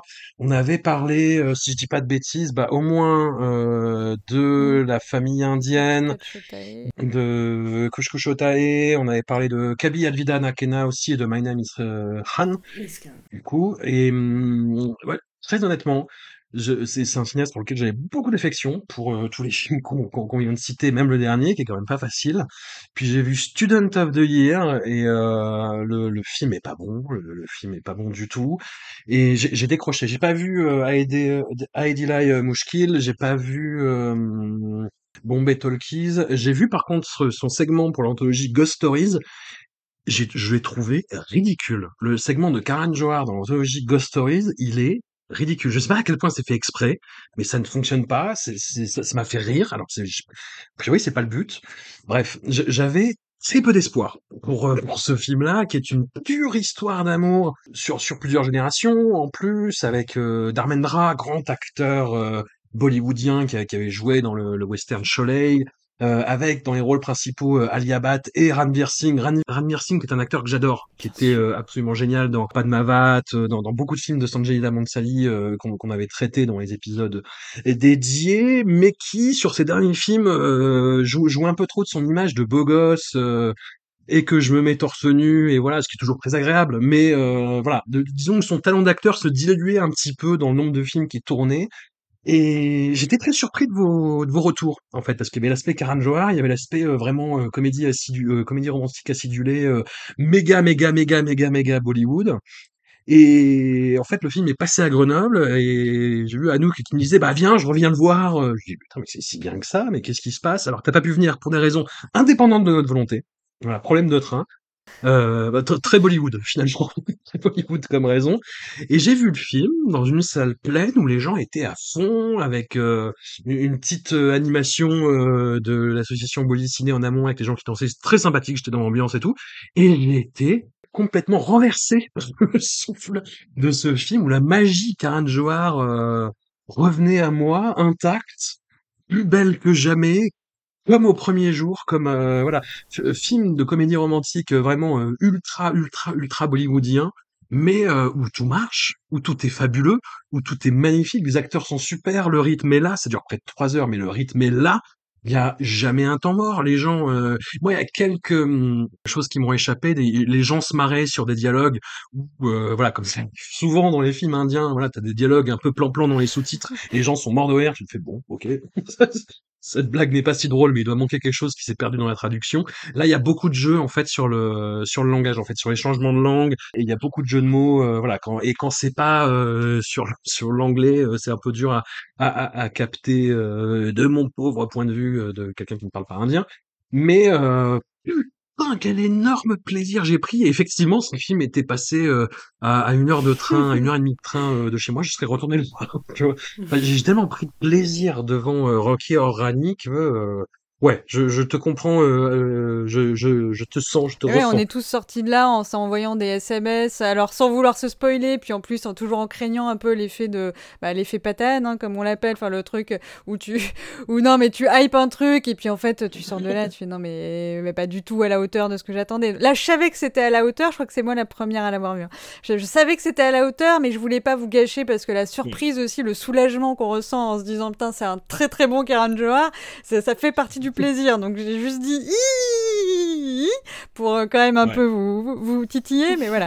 Euh, oui, t'as dit comédie romantique, mais vraiment insistons sur le mot comédie. C'est vraiment euh, le- le- surtout le personnage de Ranveer. Ouais. C'est hilarant et effectivement pour les, les comédies on peut dire c'est quand même très topique enfin tu vois très localisé très culture c'est très lié à la culture euh, le rire et ben là il y a une espèce alors peut-être la faute de la mondialisation hein, mais bon faut bien que il y a un truc qui marche, euh, qui marche à travers. Enfin, vraiment, euh, ça parle un peu pour aller vite de euh, de classe sociale, de cancel culture, de woke, de progressisme, de voilà. Enfin, on a un peu ces, ces pôles en- entre des un peu des nouveaux riches de droite pour aller vite, quoi, et puis assez conservateurs, et puis une famille un petit peu plus bobo. Je mettrais des très gros guillemets, mais ça s'entend pas au podcast Et du coup, en fait, tous les, il y a beaucoup d'enjeux. Alors, il y a des trucs effectivement qui sont spécifiques et que nous, on, on n'a pas ri pareil parce que clairement, on avait loupé le truc. Mais il y a énormément de vannes hilarantes qui, qui fonctionnent euh, de ouf pour tout le monde, quoi, et pas que pour la diaspora. Donc ça, c'était super. Un discours euh, féministe auquel moi je m'attendais parce que j'avais vu pas mal. Voilà, car- enfin, j'étais pas surprise, j'étais pas euh, renversée sur mon fauteuil par le discours féministe, mais il est quand même très très très présent dans le film et il va assez loin. Euh, J'y suis allée avec un camarade qui a vu quelques films indiens euh, avec moi, mais vraiment pas beaucoup, enfin qui est pas très familier de la- de, de, de l'univers euh, Bollywood ou indien en général. Bon, il a peut-être un peu exagéré, mais déjà il a kiffé de ouf le film, ce qui est pas rien. Enfin voilà, donc on, on peut avoir euh, vraiment regardé ce film sans avoir de de Bollywood ou d'affection particulière pour pour ce genre-là. Et il, enfin, il a été vraiment estomaqué par euh, le progressisme du film. Alors, il, a, il est complètement passé à côté du sous-texte sexuel euh, assez euh, présent. Donc, on peut voir ce film avec sa grand-mère et euh, tout le monde peut prétendre, euh, non pas que les grand-mères soient prudes, mais en tout cas, tout le monde peut prétendre que rien ne se passe. C'est possible, même si en réalité, euh, si des choses se passent. hein. Mais euh, voilà, mais il, il trouvait que c'était tellement progressiste que limite, on pourrait pas faire ça en France aujourd'hui. Bon, là, j'en sais rien. Bon, ça veut dire quand même que c'est pas que c'est pas ah pour d'un c'est bien quoi, que ça va un peu plus loin que ça. Et n'ayant pas vu Barbie, je ne peux pas pro- me prononcer, mais j'ai l'impression que le discours féministe du film a l'air un poil plus radical que ce qui est proposé euh, par Barbie. Mais bon, ne, ne laissons pas Barbie euh, grignoter euh, le monde plus qu'il ne l'a déjà fait. Oui, quel plaisir. Voilà, les acteurs, on le savait, on les adore, la chimie fonctionne, mais c'est même pas la, c'est pas la romance qui me reste. Puis d'ailleurs, c'est pas on insiste un peu là-dessus parce qu'il y a quand même un petit peu des difficultés dans leur couple, mais c'est vraiment le côté euh, poisson euh, hors de l'eau, enfin vie ma vie, euh, la rencontre de ces deux mondes qui est beaucoup plus au centre du film et qui et qui fonctionne. Non, c'est c'est brillantissime et je, je suis triste de ne pas l'avoir revu, mais j'attends qu'il sorte euh, par des moyens détournés et puis on, se refera une petite séance euh, vidéo proche, ça sera, ça sera top. Non, euh, si vous arrivez à le, à le, à dégoter, celui-là, vraiment, il faut y aller, quoi. Amandine, je sais que tu l'as aimé. Ah, qu'est-ce que c'est beau, qu'est-ce que c'est bien. Non, c'est ça fait tellement plaisir, ça faisait tellement longtemps. Un vrai euh, Bollywood euh, qui mélange tout quoi, qui mélange la romance, l'humour, euh, le pathos, euh, les Roméo et Julietesque des deux familles opposées, les Bengalis, euh, les riches commerçants contre la culture bengali. Enfin, il y a tout dedans, il met tout, il mélange tout et boum, ça ça nous explose au visage avec euh, moi aussi je suis allée avec quelqu'un qui n'avait jamais vraiment qui connaît pas vraiment et ça a complètement marché aussi c'est un espèce de plaisir en fait un vrai plaisir de spectateur de ce cinéma là de euh, que ça marche bien que ce soit équilibré. Euh, j'ai ri j'ai tellement tout aimé que euh, mon seul regret et Dieu sait s'il est faible c'est que je trouve que les séquences musicales sont un peu courtes et que voilà, donc c'est un tout petit regret. Mais il nous met tout, et c'est ça que j'aime euh, chez Karan Johar, c'est qu'il sait, voilà, bon, il y a eu des échecs avant. Moi, j'ai vu les films d'avant, hein, François, que t'as pas vu, Ouais. euh, qui étaient vraiment déceptifs. Ouais. Et du coup, j'avais peur aussi. Et là, non, allez, tu veux ta séquence où on danse et on s'embrasse dans la neige, bah tu vas la voir, la neige, bam, la neige. Euh, tu veux la. Tu, enfin, tu veux euh, la fête traditionnelle, tu vas la voir. Et en fait, aimé Devdas? Bah, je te le fais avec je Ranveer. te le refais, ouais, et je te le redis, je te... Et puis oui, ce côté hommage au film des autres, parce qu'il y en a beaucoup, en fait, ce côté vraiment, euh, euh, je, me, je reconnais la grandeur des mises en scène de Ben Sali, bah, je vais mettre ma séquence, Enfin, c'est c'est tellement intelligent que, que pour moi, ça efface les quelques petits, on va dire... euh, petits trucs qui peut-être dépassent un peu, mais j'ai vraiment aimé ce film, je le savais qu'il y avait vraiment beaucoup de chances que je l'aime, et je trouve que ça, quelque part, ça resigne le contrat. Parce qu'on pourrait se dire, oh, la vague Bollywood en France, ça fait 20 ans que vous en parlez, c'est fini, c'est quoi le dernier grand film que t'as vu euh, du cinéma populaire. Tu vois, il y avait un truc un peu, pas d'essoufflement, hein, mais de dire, c'est quand le vrai dernier grand film comme ça, euh, masala, euh, multi-épices euh, que t'as vu, et ben là, il resigne quelque part, il resigne le contrat en, me, en réaffirmant que c'est possible, que ça marche, qu'il y a que c'est qu'il y a un public pour ça, les acteurs exceptionnels, la mise en scène, il y a un jeu de costumes, mais génialissime, Je crois que Anouk est tombée en pamoison devant un pyjama qui n'est pas un pyjama, qui est une tenue entière, mais c'est hallucinant. Et il y a un vrai. En fait, il y a un on sent qu'il y a un plaisir. Voilà, c'est ça qui m'a peut-être le plus marqué. C'est que tu sens que les acteurs se régalent, tu sens que Karan Johar se régale. Et ça fait une alchimie pas possible, quoi. C'est. Et en même temps, attention, euh, c'est pas juste le plaisir du cinéma populaire, hein. il y a un vrai discours.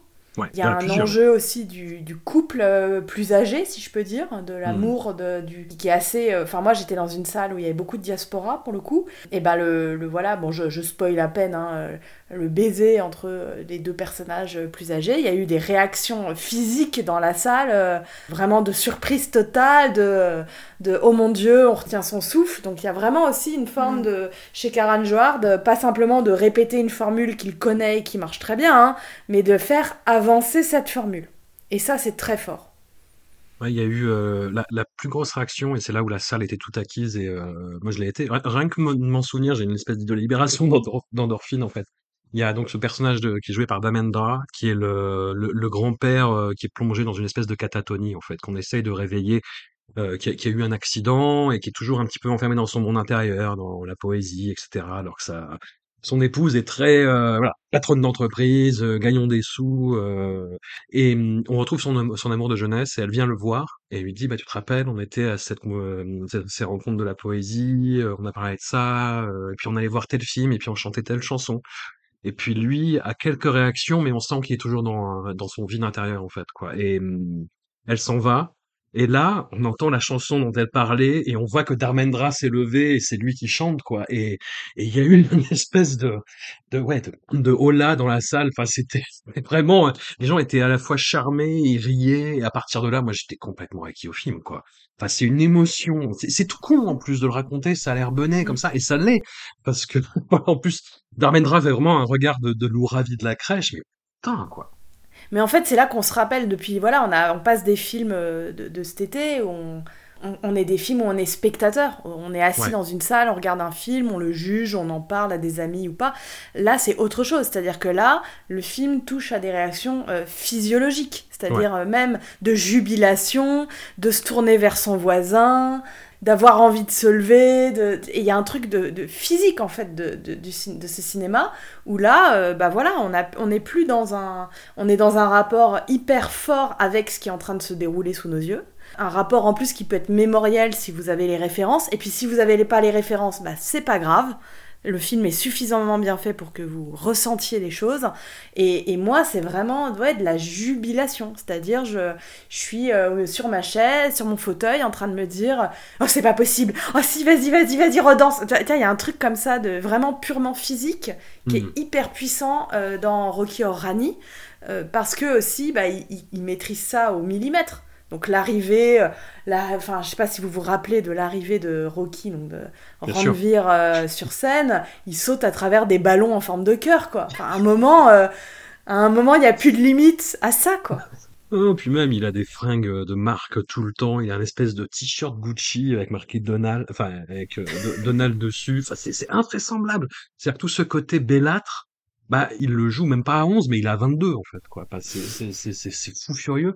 Moi, je me rappelle, euh, a- je, me rappelle avoir pensé, euh, juste avant l'entracte, enfin, le, le film, il n'y a pas eu d'entracte vraiment, mais, euh, il marqué intermission à la moitié des, films indiens entre, deux fichiers de films, généralement. Et hum, je me rappelle, c'est là, à l'entracte, que s'installe en fait le, le, changement euh, de famille. Voilà, les deux vont vivre chez la famille euh, l'un de l'autre avant leur mariage, pour voir si ça peut marcher. Et je me, et je me rappelle à l'entracte, je me suis dit, putain, mais ça fait trois quarts d'heure que je souris, en fait.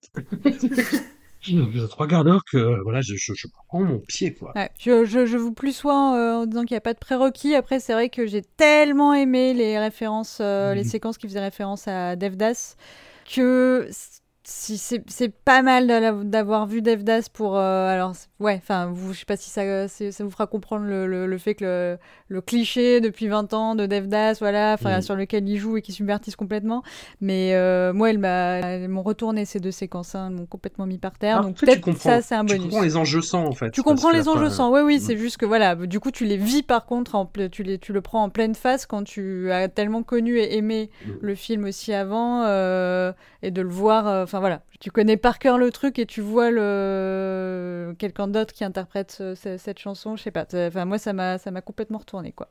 Petite faiblesse parce que quand même, on voudrait pas qu'on m'accuse de d'être aveugle.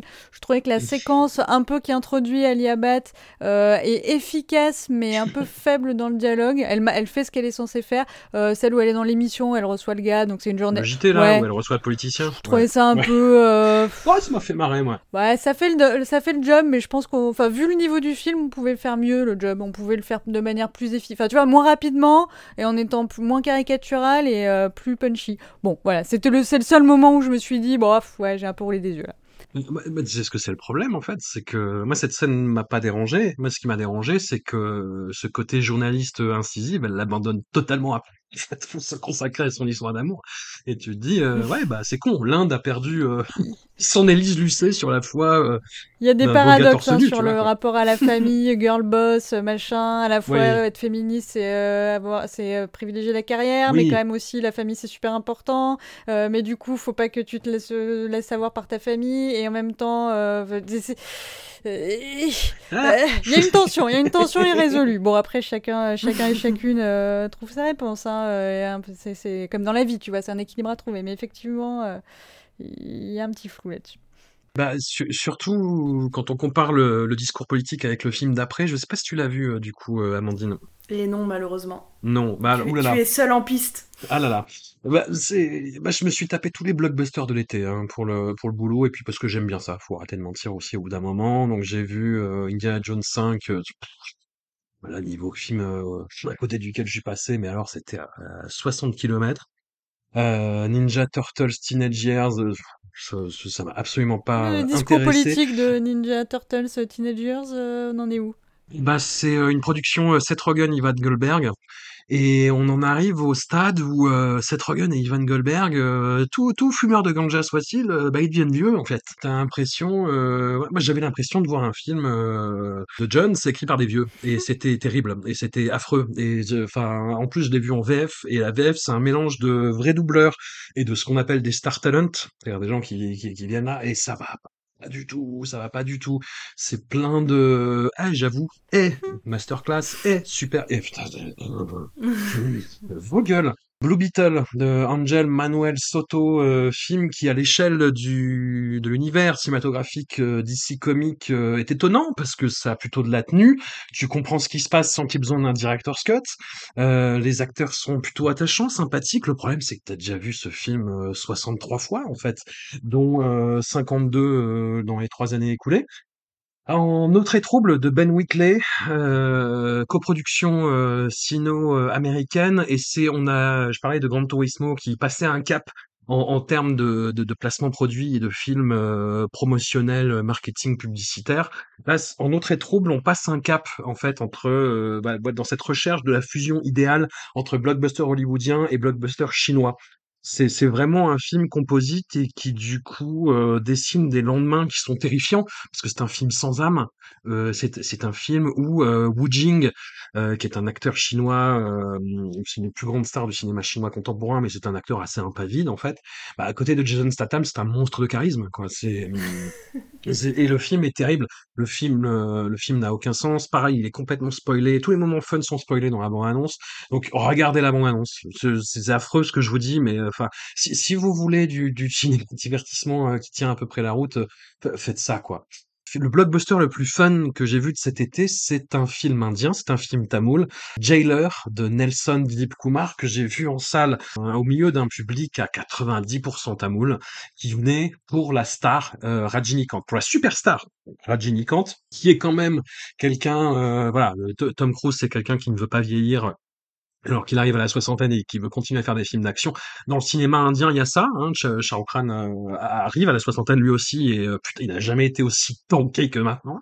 Rajinikanth, c'est le stade au-dessus parce qu'il a dépassé les 70 ans et il continue à faire le, Liam Neeson, quoi, le, le Charles Bronson, euh, enfin vraiment à foutre des pains dans la gueule de, de Marlou. Et hum, Nelson Dilip Kumar, le réalisateur, il avait fait un film l'an dernier qui s'appelait Beast avec euh, Joseph Vijay et qui était un film qui était très très très très très bas du front. Il y a un cinéaste en ce moment qui est hyper intéressant dans le cinéma euh, tamoul, dans le cinéma Hollywood, qui s'appelle Lokesh Kanagaraj, qui a fait euh, Kaiti, qui a fait euh, Vikram l'an dernier, ce, ce, ce polar hyper vénère, qui, qui est d'une violence. Enfin voilà, c'est une espèce de catégorie 3 euh, mais indien. Et Nelson Dilip Kumar, c'est du Lokesh Kanagaraj, mais euh, facho et euh, vraiment bête. Et hum, Jailer, c'est ça. C'est, un film d'une bêtise et d'un caractère réactionnaire, mais qui est hallucinant, où on a euh, Rajinikanth, alors là, par contre, salle hystérique. Il y a, il y a une espèce de logo au début des films de Rajinikanth qui est euh, hyper vintage. Enfin, t'as l'impression de voir les, les, les logos de maisons de production des années 80 euh, au début des VHS. Et t'as un truc René marqué, Château. ouais, voilà, enfin, et t'as marqué, euh, Raj- euh, t'as marqué superstar en gros, et t'as la lettre R, la lettre A, la lettre J qui arrive, et ça fait. Les gens hurlent vraiment dans la salle, mais comme des fous. La première fois que Rajinikanth arrive, c'est évidemment au ralenti, on se la en mais comme, un espèce de, ouais, ouais, vra- vra- vraiment de funzy euh, du 70 ballets tamoul. Et hum, t'as plein de, de superstars qui font des apparitions. T'as Mohanlal, t'as euh, Jackie Shroff. Applaudissements polis pour euh, Jackie Shroff. Hein, euh, voilà. En comparaison, c'est un peu mesquin, mais, euh, mais c'était le cas. Et à chaque fois que Rajinikanth se la pète, les, gens hurlent dans la salle. Donc rien que pour ça, c'était marrant. Et le film est d'une connerie. Grosso modo, c'est un ancien patron de prison, mais qui cache son passé à sa famille, qui se fait passer pour un petit homme retraité peureux. Et hum, voilà, son fils est kidnappé par un gros méchant psychopathe qui fume de la ganja tout le temps et qui rigole d'un air d'un air méchant. Et en gros, il va se venger. Il va se venger, il va faire appel euh, bah, à ses anciens euh, camarades, soit prisonniers, soit matons, euh, pour avoir de l'aide, pour traquer tous les mafieux et tous les démastiquer les uns après les autres. Et pour vous donner une idée de l'ambiance, il y a une scène centrale juste avant l'entracte où il va révéler sa vraie nature à sa famille. Alors sa famille, c'est euh, sa femme, et en plus c'est l'actrice qui joue euh, la, la, la reine dans les Baobali, qui est une actrice extrêmement euh, cha- charismatique et qui là est vraiment euh, femme au foyer, euh, ferme ta gueule femme. C'est son rôle, hein. c'est vraiment ça. En gros, il prend sa femme, il prend euh, sa belle-fille et il leur explique qui il est avec un petit sourire, euh, genre euh, bon, j'ai bien caché mon jeu, maintenant faut que je vous dise la vérité, je suis un taré, je suis un gros taré. Et en fait, il fait ça euh, quand il y a plein d'hommes de main qui débarquent dans la maison pour les buter. Donc t'as les femmes qui voient des hommes, enfin une dizaine d'hommes de main euh, armés entrer dans la maison. Elles se lèvent pour s'enfuir. Réaction logique. T'as Rajinikanth qui fait non non non, vous restez assises et vous vous taisez, vous me laissez parler. Et donc il continue. Ouais, voilà, j'ai fait ça. Et en fait, t'as des euh, tous les hommes de main se font euh, shooter par des snipers pendant qu'ils parlent. Et euh, à chaque fois, tu vois, elles reçoivent des gerbes de sang dans la gueule, elles commencent à se lever, à gueuler, il fait Ah, taisez-vous, laissez-moi parler. Et, et, et- bon, ils font bon. Et continue à dire, et donc voilà, j'ai fait ça, et voilà ce qui va se passer, et voilà. Et t'as les hommes de main qui sont tous shootés au fur et à mesure, elles sont couvertes de sang, et il leur tend un paquet de mouchoirs en tract. C'est l'ambiance de ce film. Mais du coup, voilà, il y a, y a y a un plaisir euh, purement régressif hein, euh, que j'ai pris devant ce film en disant putain, là pour le coup, on ne pourrait pas faire ça. Ça, ce serait un peu tendancieux. Et alors la fin, mais la fin, mais c'est, euh, j'ai pas envie de la spoiler. Je l'ai je l'ai- je l'ai raconté au camarade Stéphane Boulet euh, qui, qui vient de temps en temps euh, chez, chez Discordia. Il m'a fait OK, je vais pour ce film, pas de souci. Voilà, il est pas gêné par les spoilers et il a beaucoup aimé. Donc voilà, film euh, trop long, euh, avec des ruptures de ton, avec des scènes de comédie qui durent un quart d'heure, qui sont longues, qui sont pas drôles, mais qui sont et avec des scènes d'action euh, pétées du bulbe, avec une euh, voilà une expression de la violence qui est euh, qui est complètement dingue, une irresponsabilité politique totale. Euh, voilà. C'est le, le gros blockbuster régressif facho euh, de l'été, c'était Jailer de Nelson Dilip Kumar. On va passer à complètement autre chose. On va passer euh, bah, à deux reprises. Bah, si on peut peut-être rester euh, voilà sur le un terrain politique connexe, on va dire, avec Portier de nuit de Liliana Cavani. Tu as redécouvert cet été, Amandine. Ah oui, et alors là, c'est vraiment le grand écart. Je Oui. l'avais déjà vu, et là, il repassait euh, en plein été, et je me suis dit, allez, euh, il faut revoir ce... D'habitude, je revois pas spécialement euh, les films qui m'ont beaucoup, beaucoup marqué, j'aime pas vraiment. Mais là, j'avais besoin de le revoir. Donc, si vous l'avez jamais vu, euh, c'est un film très, très ambigu.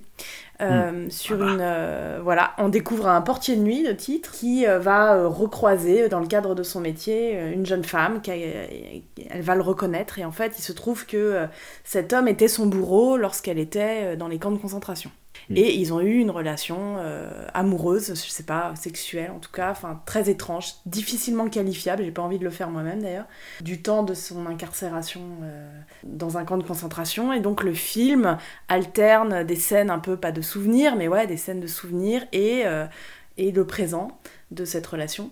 Et c'est un film qui est dérangeant à plein d'égards. Et il est très dur, hein, je trouve, à regarder. Et en fait, je me rends compte, il m'a tellement, il m'avait tellement, il m'avait beaucoup marqué. Et il me marque encore, c'est-à-dire que je suis ressortie à nouveau euh, dix ans après l'avoir déjà découvert avec la même sensation en fait, de d'être euh, submergée par l'espèce d'intelligence du film qui ne qui ne juge rien, euh, qui ne n'impose pas au spectateur une idée préconçue de ce que doit être une relation amoureuse. Euh, enfin, j'allais pas amoureuse d'ailleurs. Je sais, je sais, voilà, j'ai vraiment moi j'ai du mal à, je trouve pas mm. mais pas vraiment le qualificatif de quelle est cette relation. C'est bien plus intelligent que de dire euh, hein, bah, c'est un espèce de syndrome de Stockholm. non, on n'est pas là-dedans non plus. donc c'est voilà, c'est un film qui pour moi est vraiment épais. Il a une épaisseur, une texture outre le fait qu'il est magnifiquement euh, mis en scène et interprété euh, euh, par Charlotte Rampling notamment. voilà, moi je peux que conseiller de, le voir. Si, c'est un film qui pour moi a une n'est pas assez connu au sens de voilà ce, que, ce dont le, le cinéma est capable de faire sur des sujets aussi inflammables, mais avec une espèce d'intelligence et de, de dignité en fait qui est, qui est assez fou. Donc voilà, il est ressorti et j'ai je, je, sais que je vais le revoir encore, bon pas tout de suite parce qu'à chaque fois j'en sors un peu, euh, un peu euh, bouleversifié, mais euh, en tout cas il est, il est très très intense. Pour moi ça fait partie de ces films d'une intensité telle que j'ai du mal à les appréhender moi-même. Très, très, très bonne reco. Il y a eu beaucoup de reprises de, de bons films italiens assez rares. Bah, il y a eu des Argento notamment, mais il y a eu pas mal de films de Dino Risi aussi. je, vous conseille, si vous avez l'occasion, Cher Papa, qui est un film très étonnant bah, sur, sur fond d'opposition entre bourgeoisie et révolution pendant les années de plomb, et Fantôme d'amour, film étonnant et assez renversant aussi. Anouk, tu avais envie de nous mmh. fâcher avec euh, toute la cinéphilie française? Non, mais l'honnêteté m'oblige, François. Il se trouve que j'ai revu La Maman et la Putain en ressortie au cinéma. Donc, si on parle des sorties euh, de cinéma de cet été, je suis obligée de dire que j'y étais et que euh, c'était pas aussi bien que dans mon souvenir. C'était pas aussi bien que dans mon souvenir. Je crois que quand je l'ai vu, j'étais un peu dans le défi. Euh, oulala, Eustache, 3 heures. Euh, attention, va falloir aimer pour justement être accepté de cette cinéphilie française et puis pouvoir montrer euh, patte blanche et dire oui Jean-Pierre Léo, très bien, très bien. Bon, aujourd'hui c'est vrai que j'en ai plus rien à foutre. Hein. Donc bah, aujourd'hui je dis Bernadette Lafont incandescente, magnifique, charismatique, renversante, voilà. Ceci dit, j'ai revu aussi La fiancée du pirate. J'ai pas trouvé ça terrible. Bref, passons.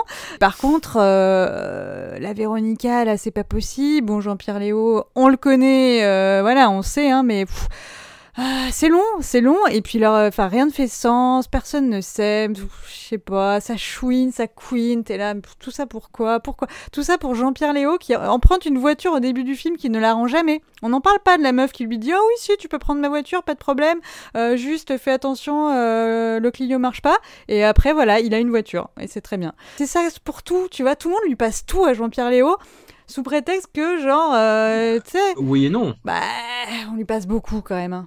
Oui et non. T'as pas été touché par le, le, monologue de Françoise Lebrun vers la fin? Plus du tout, quoi.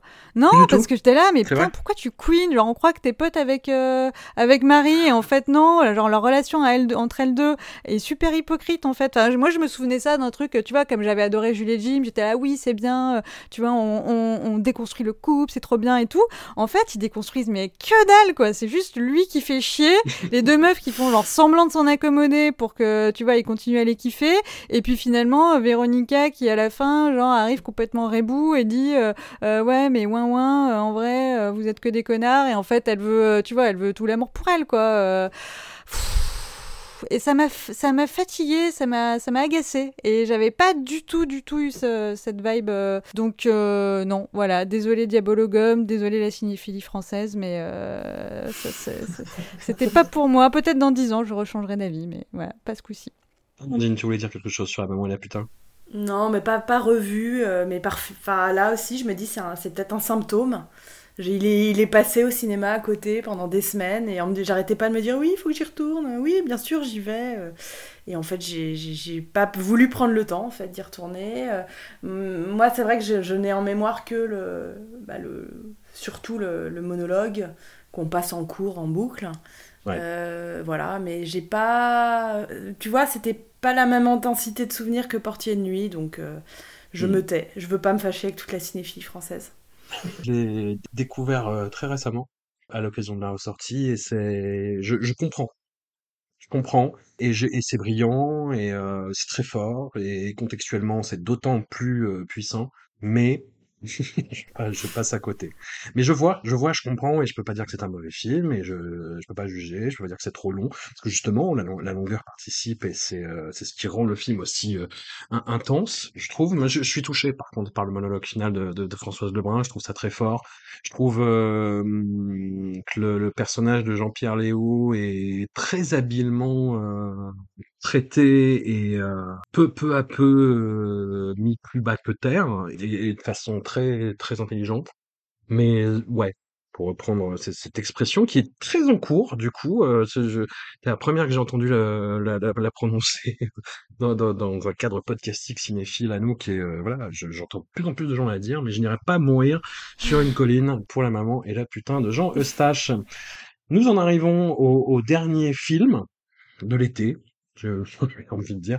La Palme d'Or, Anatomie d'une chute de Justine Trier, cinéaste moi qui m'a vraiment euh, saisi avec son premier film, son premier long métrage, La bataille de Solferino. Il y avait, quelque chose de, de fou, d'inédit. euh, C'était du pur dispositif là aussi, mais que je trouvais euh, très très fort. J'étais pas en overdose de Vincent Macaigne à l'époque, donc ça passait.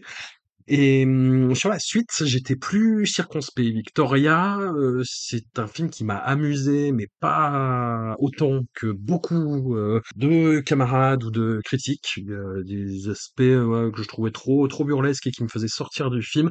Sibyl, je suis passé totalement mais à l'ouest du, du, du film. Pareil, je peux pas dire que c'est mauvais ou raté, mais je, je vois l'intention, je vois le délire, mais c'est trop, je sais pas, c'est trop circonspect. Et Anatomie d'une chute, moi j'avoue, pendant le film, j'étais en tension. Le, le film était vraiment très très très euh, efficace de ce point de vue-là. Et plus j'y repense, moins je suis convaincu. J'ai l'impression que c'est un film qui est très intelligemment écrit, euh, joué, filmé au début. Il y a beaucoup d'idées de mise en scène qui sont euh, très percutantes au début, qui marchent. Il y a ce plan où on suit le chien dans le chalet après la chute qui est super. Il y a plein d'idées euh, bah, quand la procédure se met en place, les interrogatoires, euh, tout ce qui précède le procès. Il y a justement dans cette idée de, capter la réalité des choses, des petits décadrages, des petites sautes d'humeur, des petites ruptures de ton stylistique qui sont passionnantes, mais que l'abandonne après pendant tout le procès. Le procès, c'est une, j'ai eu l'impression que c'était une démonstration d'écriture. Ça m'a fait peu ou prou le même effet que La Nuit du 12. Alors, il y a une malédiction des, films euh, d'enquête euh, tournés à Grenoble. C'est-à-dire que c'est un film qui est à la fois intelligent, qui s'empare de sujets compliqués, mais qui en même temps ne fait peut-être pas assez confiance au spectateur et verbalise par deux fois, dans le cas de La Nuit du 12 et d'Anatomie d'une chute, le propos de son film. C'est-à-dire dans, dans le cas de Anatomie d'une chute, les choses sont plus compliquées que ce que vous essayez de, raconter. Ce que vous dites, c'est une partie de la vérité, ce n'est pas ça. Et j'ai trouvé ça dommage. Quid de vous? Alors, euh, je l'ai vu hier, non, avant-hier. Je l'ai vu il y a pas longtemps. Euh, donc j'ai pas oublié. Ça marche de ouf sur moi, ce genre de truc. Je le savais un peu avant parce que voilà, euh, procès, euh, décortiquer l'intimité glauque d'un couple, c'est déjà de ouf ma cam. J'étais morte de rire parce que j'avais vu la bande-annonce une paire de fois et je me disais, hum, hum, hum, cette meuf, elle cache quelque chose, elle a pas l'air commode commode. À mon avis, elle a fait le coup. Bon, juste sur la bande-annonce. Et au bout de, euh, je ne vais pas spoiler parce que je vais juste raconter l'intro. Au bout de trois minutes de la scène d'intro, le mec euh, balance une musique super forte qui est du coup genre pour le spectateur aussi genre assez désagréable et j'étais en mode ouais mais moi aussi je l'aurais buté en fait. Genre c'est ok non coupable. Euh, et j'ai agité mon petit marteau de juge euh, imaginaire. Euh, et du coup voilà le film effectivement m'a retourné comme une crêpe a fait de moi ce qu'il a voulu. J'étais en mode au début je me disais ouais c'est elle qui va le faire. En fait après je me disais non machin bon voilà. J'adore la scène de d'engueulade, on voit pas qui arrive pas tout de suite, on voit pas on- c'est très très procès et c'est très très l'effet et qu'est-ce qu'on peut en, en- en décortiquer dessus. Mais euh, voilà, il y a une scène un peu flashback euh, assez creusée. euh, C'est l'enregistrement. oui, voilà, c'est l'enregistrement, mais qui du coup est Mm. joué, euh, qui, est, euh, qui est super, parce que moi j'étais grave team, team l'héroïne, quoi. Enfin voilà, le- ce côté un peu qui est pas que dans le qu'on trouve pas que dans le couple hein, mais c'est ces gens qui se peignent comme toujours euh, victimes des circonstances et voilà ça, ça, ça, marche sur moi en mode j'étais super énervée contre contre le gars. Euh, voilà donc j'ai trou- je trouve que le, le, jeune acteur euh, joue hyper bien. Et puis toi tu dis que c'est appuyé mais c'est le propos du film mais c'est aussi parce que en fait le procès enfin ce que tu vois ce que je me suis dit c'est que ce qui est intéressant, c'est que le film aussi, à l'image du... Enfin, un procès, c'est pas la vérité, ça c'est Swan Arlo qui le dit. D'ailleurs, euh, bébé Swan Arlo, euh, magnifiques cheveux, très belle chevelure, ne change rien à ta ouais. hair, euh, hair care routine, là, incroyable. Pas de teinture. Non, euh, voilà, non, mais la, la belle texture, hein, magnifique. Il y a une scène dans le restaurant, là, à la fin, où on voit ses cheveux, pff, incroyable. Bon, bref. Bah, quand, quand, quand il fume dehors, là, et Ah. boive, qu'il boive une bière pendant le procès. Oh putain. Attends, je, je disais un truc, je crois, intelligent. Oui, voilà, le, Excuse-moi. le, le procès, ça parle pas. Lui, il dit le procès, c'est pas à propos de la vérité, c'est à propos de la perception. Et en fait, le film, ce n'est que ça. Le film, ce n'est que la perception. C'est-à-dire, au procès, on va présenter telle ou telle euh, preuve, euh, on va tourner les choses de telle ou telle manière, on va semer le doute comme ça. Et dans un film, tu fais pareil, avec un montage, avec une scène qui va durer un petit peu plus longtemps, avec un regard d'une certaine manière d'un acteur. Et du coup, c'est en ça que le procès, ça, fonctionne euh, au cinéma. Parce qu'en fait, c'est euh, c'est du spectacle avec euh, pas tout à fait les mêmes enjeux, mais, euh, mais où voilà, tu peux mettre le, le, curseur pour le spectateur à un endroit à un autre. Donc voilà, je suis sortie, j'avais ma petite théorie cinéma, la vie, machin. J'étais vent debout et on a débattu après avec ma copine sur le féminisme. Et voilà, et tout l'intérêt que ce, couple soit représenté comme tel et pas les rôles inversés, parce que justement là, on a l'impression que c'est plus lui qui porte la charge mentale. Tout ça a déjà été dit sûrement 150 000 fois. Mais du coup, j'ai trouvé ça malin. Je trouve que c'est cool. euh, Enfin, ça donne des choses à penser derrière. C'est bien exécuté. Euh, c'est ma cam. J'ai rien à, rien à dire de mauvais sur ce, sur ce film. Dean, tu l'as vu? Oui, euh, quel pull Quel pull, mes amis Ah, lequel? Les pulls Oh là là, les pulls, tous Ah oui, tous Swan Arlo- ouais. Beau pull, beau pull Ils aussi. sont magnifiques. Oh, les pulls. oh. Euh, oui, je l'ai vu hier.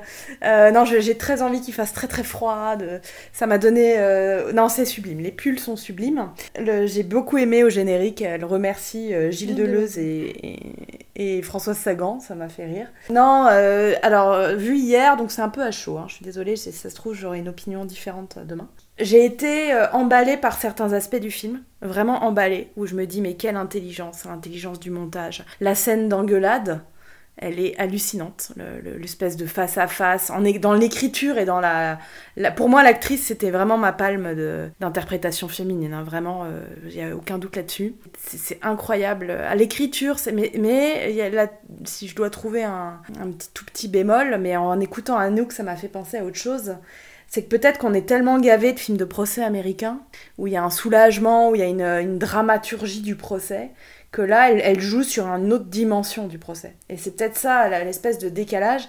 Euh, c'est pas construit, hein, ce que je vais dire, parce qu'encore une fois, c'est trop tôt, mais ça m'a fait penser à la, la différence d'intensité que j'ai ressentie avec Saint-Omer. Pareil, dans l'idée d'un d'un instant de procès où tu as l'impression que tu es suspendu au procès. Euh, là, Anatomie d'une chute, je ne suis pas suspendu au procès parce que très très vite, elle me dit que l'enjeu n'est pas le procès, en fait, que c'est pas la solution du procès qu'il faut que j'attende euh, dans mon film, que ça se passe ailleurs, ça se passe dans euh, euh, d'autres creux du film. Donc euh, globalement, je trouve que c'est un film bah, très intelligent, euh, très réussi, très bien joué. euh, on sent l'espèce de précision du montage pour le coup, de l'écriture. Enfin, pour moi, il y a, vraiment plein plein de choses euh, hyper intéressantes. Je suis pas forcément sortie en hurlant au génie de la Palme d'Or, tu vois. Non, mais après, c'est Cannes. hein, euh, Bien Déjà, sûr. on a un film qui est Palme d'Or. C'est pas mal. Ils ont, pas- ils ont pas mal réussi cette année. quoi. Oui. non, mais tu vois, il y a un truc, euh, euh, je, je- je le trouve, euh, je sais pas en quelle mesure est-ce que sans cette actrice, par exemple, le film me, ferait le même effet, tu vois. Parce que pour moi, là, ça repose sur elle, sur son jeu, sur ouais, cette espèce de densité qu'elle a. Euh, Je sais pas. Je, je, suis un peu entre deux. Évidemment, je, je recommande ce film, faut le voir, c'est un phénomène. Tu vois, c'est la première. Ça faisait longtemps que j'avais pas vu une telle queue à la sortie du cinéma, donc je me dis, il se passe un truc. Euh, c'est pas pour Barbie, là, la queue, c'est pour Anatomie d'une chute. Mais il y a un truc qui bloque en moi, mais je, je- en, en- en- tu, tu m'as pointé du doigt cet acteur qui, qui m'avait déjà sorti de Les damnés. Qui fait l'avocat là, qui... enfin pas l'avocat mais le procureur. John Reynard, ouais. Bah, c'est ouais. peut-être un peu lui qui me gêne. Oui, mais là, l'avocat, vous parlez de Euh, l'avocat général? Euh, Parce que là, euh, Ouais. Ouais, typiquement, on parlait de réaction du public euh, sur Rocky Horani. Euh, moi, il était pour, lui- elles étaient pour lui, les réactions du public. Moi, je le trouve ultra fun, ultra camp. Enfin, je veux dire, tout le monde le détestait hyper vite. Mm. Il a vraiment une tête à claque. Moi, je trouve qu'il Bah fait ouais. hyper bien le taf et que ça... tout en alourdissant, parce que ça t'énerve, ça allège aussi un peu le... Tu vois, il, il vient comme un... Enfin, il, il fait le spectacle, on le sait, il le sait, et euh, du coup, moi, je- je- j'ai envie de le défendre, ce garçon, parce que je trouve qu'il il, il amène un contrepoint au film, et puis euh, voilà, je te dis, il crée des, des réactions épidermiques chez le spectateur qui sont vraiment rigolotes à voir, quoi. Mais par contre, ce qui est hyper intéressant aussi, c'est qu'elle, elle nous refuse, et c'est là où je trouve que le film est brillant et intelligent, c'est qu'elle nous refuse la- le rôle de la veuve dans le pathos. Elle nous refuse la mère euh, effondrée pour l'avenir de son fils sans son père. Tu vois, toutes ces facilités qui auraient pu amener du, sentiment, de l'émotion aisément à ce film. Et ben toutes ces scènes-là, elles n'y sont pas. Ou très peu, c'est-à-dire on voit, oui, effectivement, on voit le petit garçon pleurer, etc. Mais c'est pas du tout. euh, elle évite tout ce qui pourrait être simple dans cette histoire qui, quand même, sur le papier est simplissime. Je veux dire, c'est moi qui lis énormément de polars, j'avais là. Si tu regardes juste le, le scénar en lui-même, tu peux dire j'ai déjà vu ça, j'ai déjà croisé ça des milliers de fois. Et, pourtant, elle arrive à m'en faire autre chose. Et c'est là où je me dis que c'est un film qui méritera d'être euh, d'essayer d'analyser ses tenants et aboutissants parce que même si là euh, à à 24 heures ce qui me marque c'est ce discours le discours de l'engueulade que je trouve euh, bah, brillamment écrit j'ai l'impression que le film me résiste encore un peu donc je suis contente C'est absolument pas prémédité et revanchard, même si ça va complètement sonner comme ça. Mais ce que tu disais, Amandine, sur les filles d'Olpha, c'est-à-dire le, le fait de, de, de, de vraiment te manipuler et te retourner pour te dire regarde Mm. comme c'est intelligent ce que tu regardes, moi je l'ai ressenti devant, devant ce film en fait. ouais Mais Mm, mm. pour des raisons un peu euh, parce que je voyais des coutures en fait. Tu vois le, le psychologue, il est joué par euh, un metteur en scène de, de thé- et auteur de théâtre qui s'appelle Wajdi Mouawad et le, le fait de l'avoir choisi dans ce rôle-là et de lui faire dire ce qu'il dit, c'est très intelligent. C'est très intelligent et c'est euh, c'est brillant. Le fait d'avoir mis euh, son compagnon qui est un bon comédien d'ailleurs Arthur Harari et qui est co-scénariste du film dans cette scène euh, où je crois qu'ils sont euh, sur France 3, c'est le plateau de ce soir ou jamais, où elle le regarde et où il dit, tu vois, où il, où il verbalise aussi d'une autre façon et de façon très intelligente le propos du film. C'est-à-dire, oui, je crois qu'on préférerait tous que ce soit une romancière criminelle plutôt que le suicide euh, d'un professeur raté. Et hum, tu vois, tout est excessivement brillant. Ce film est excessivement brillant. Et dans ses choix Ouais, de oui, mise en scène, le fait de, tu vois, mê- même le, le Fatum a participé du côté brillant du film. C'est-à-dire qu'à la base, la chanson qui devait passer à fond, c'était Jolene de Dolly Parton.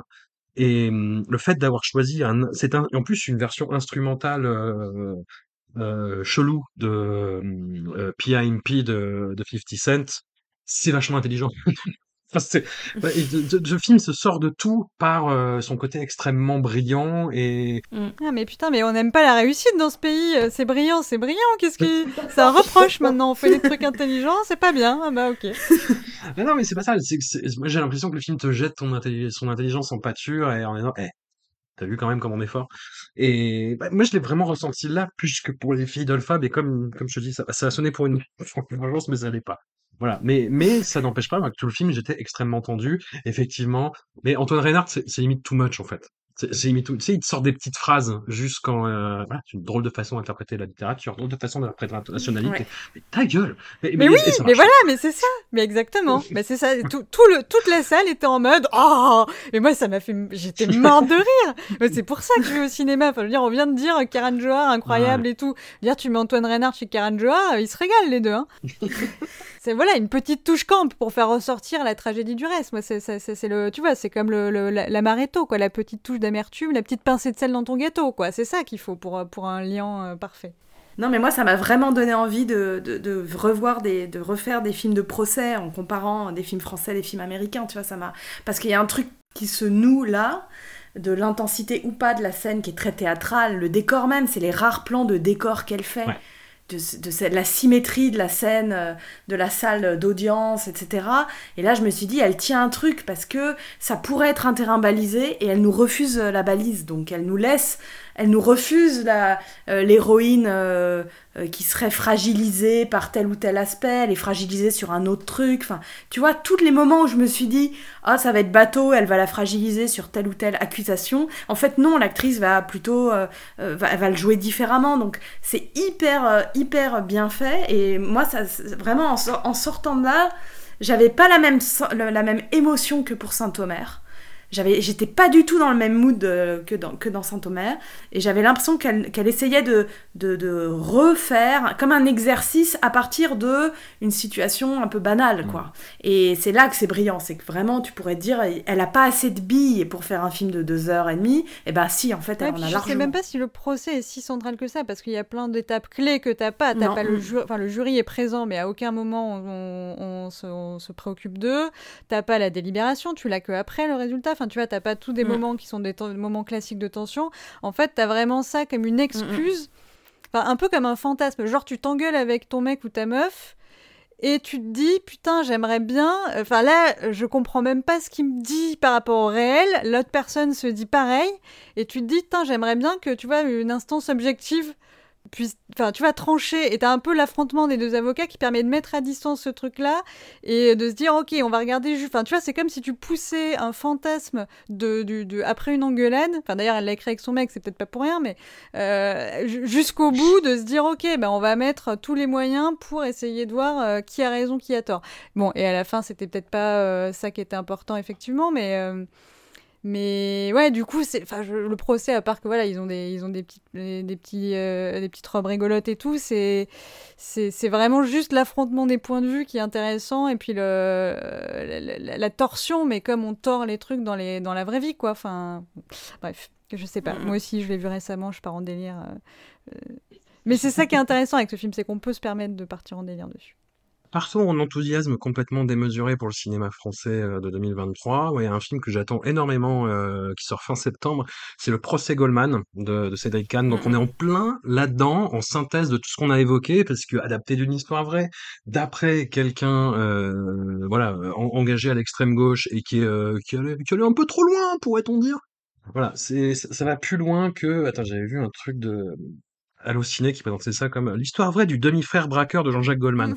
Alors, c'est ça, mais, mais c'est, les, les, enjeux sont ailleurs. Puis on retrouve Arthur euh, Harari qui interprète euh, George Kielman, son avocat, et l'acteur qui joue euh, Pierre Goldman, Harry Everalter, est absolument incroyable. Et Cédric Kahn est un très bon réalisateur, donc hey, on, on, on va s'enjailler pour ce film-là, ça va être cool. Un immense merci à vous deux pour ces presque trois heures passées euh, ensemble à décortiquer plus d'une trentaine de films. C'est absurde ce qu'on fait. C'est, c'est, ça n'a pas de sens. Ça n'a pas de sens. Mais les gens, c'est la rentrée, là, ils reprennent le boulot, ils ont pas le temps. Comment ils vont faire? Si, si, si, justement, c'est la reprise des transports en commun, tu rigoles quoi? Eh ben, faut faire une intermission. Je propose euh, le podcast avec intermission. Tout à fait. Eh ben, faisons ça. Un immense merci à vous deux, en tout cas, et, et au plaisir. Merci. merci. Bonne rentrée à tous. Salut.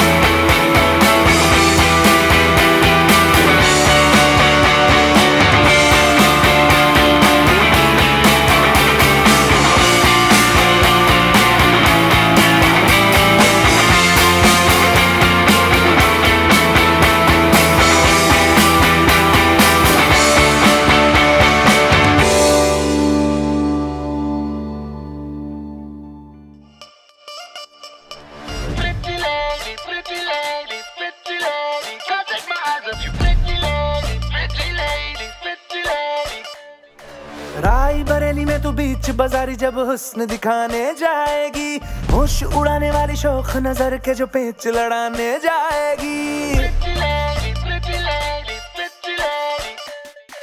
Rae बरेली में तो बीच बाजारी जब हुस्न दिखाने जाएगी, होश उड़ाने वाली शौक नज़र के जो पेच लड़ाने जाएगी। अरे बहन के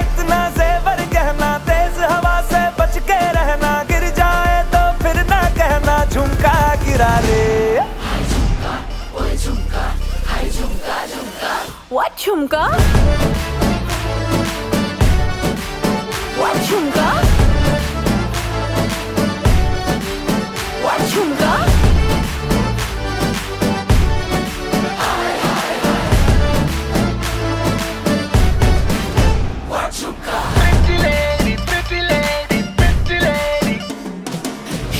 जितना नेक है तू कसम से उतना फेक है तू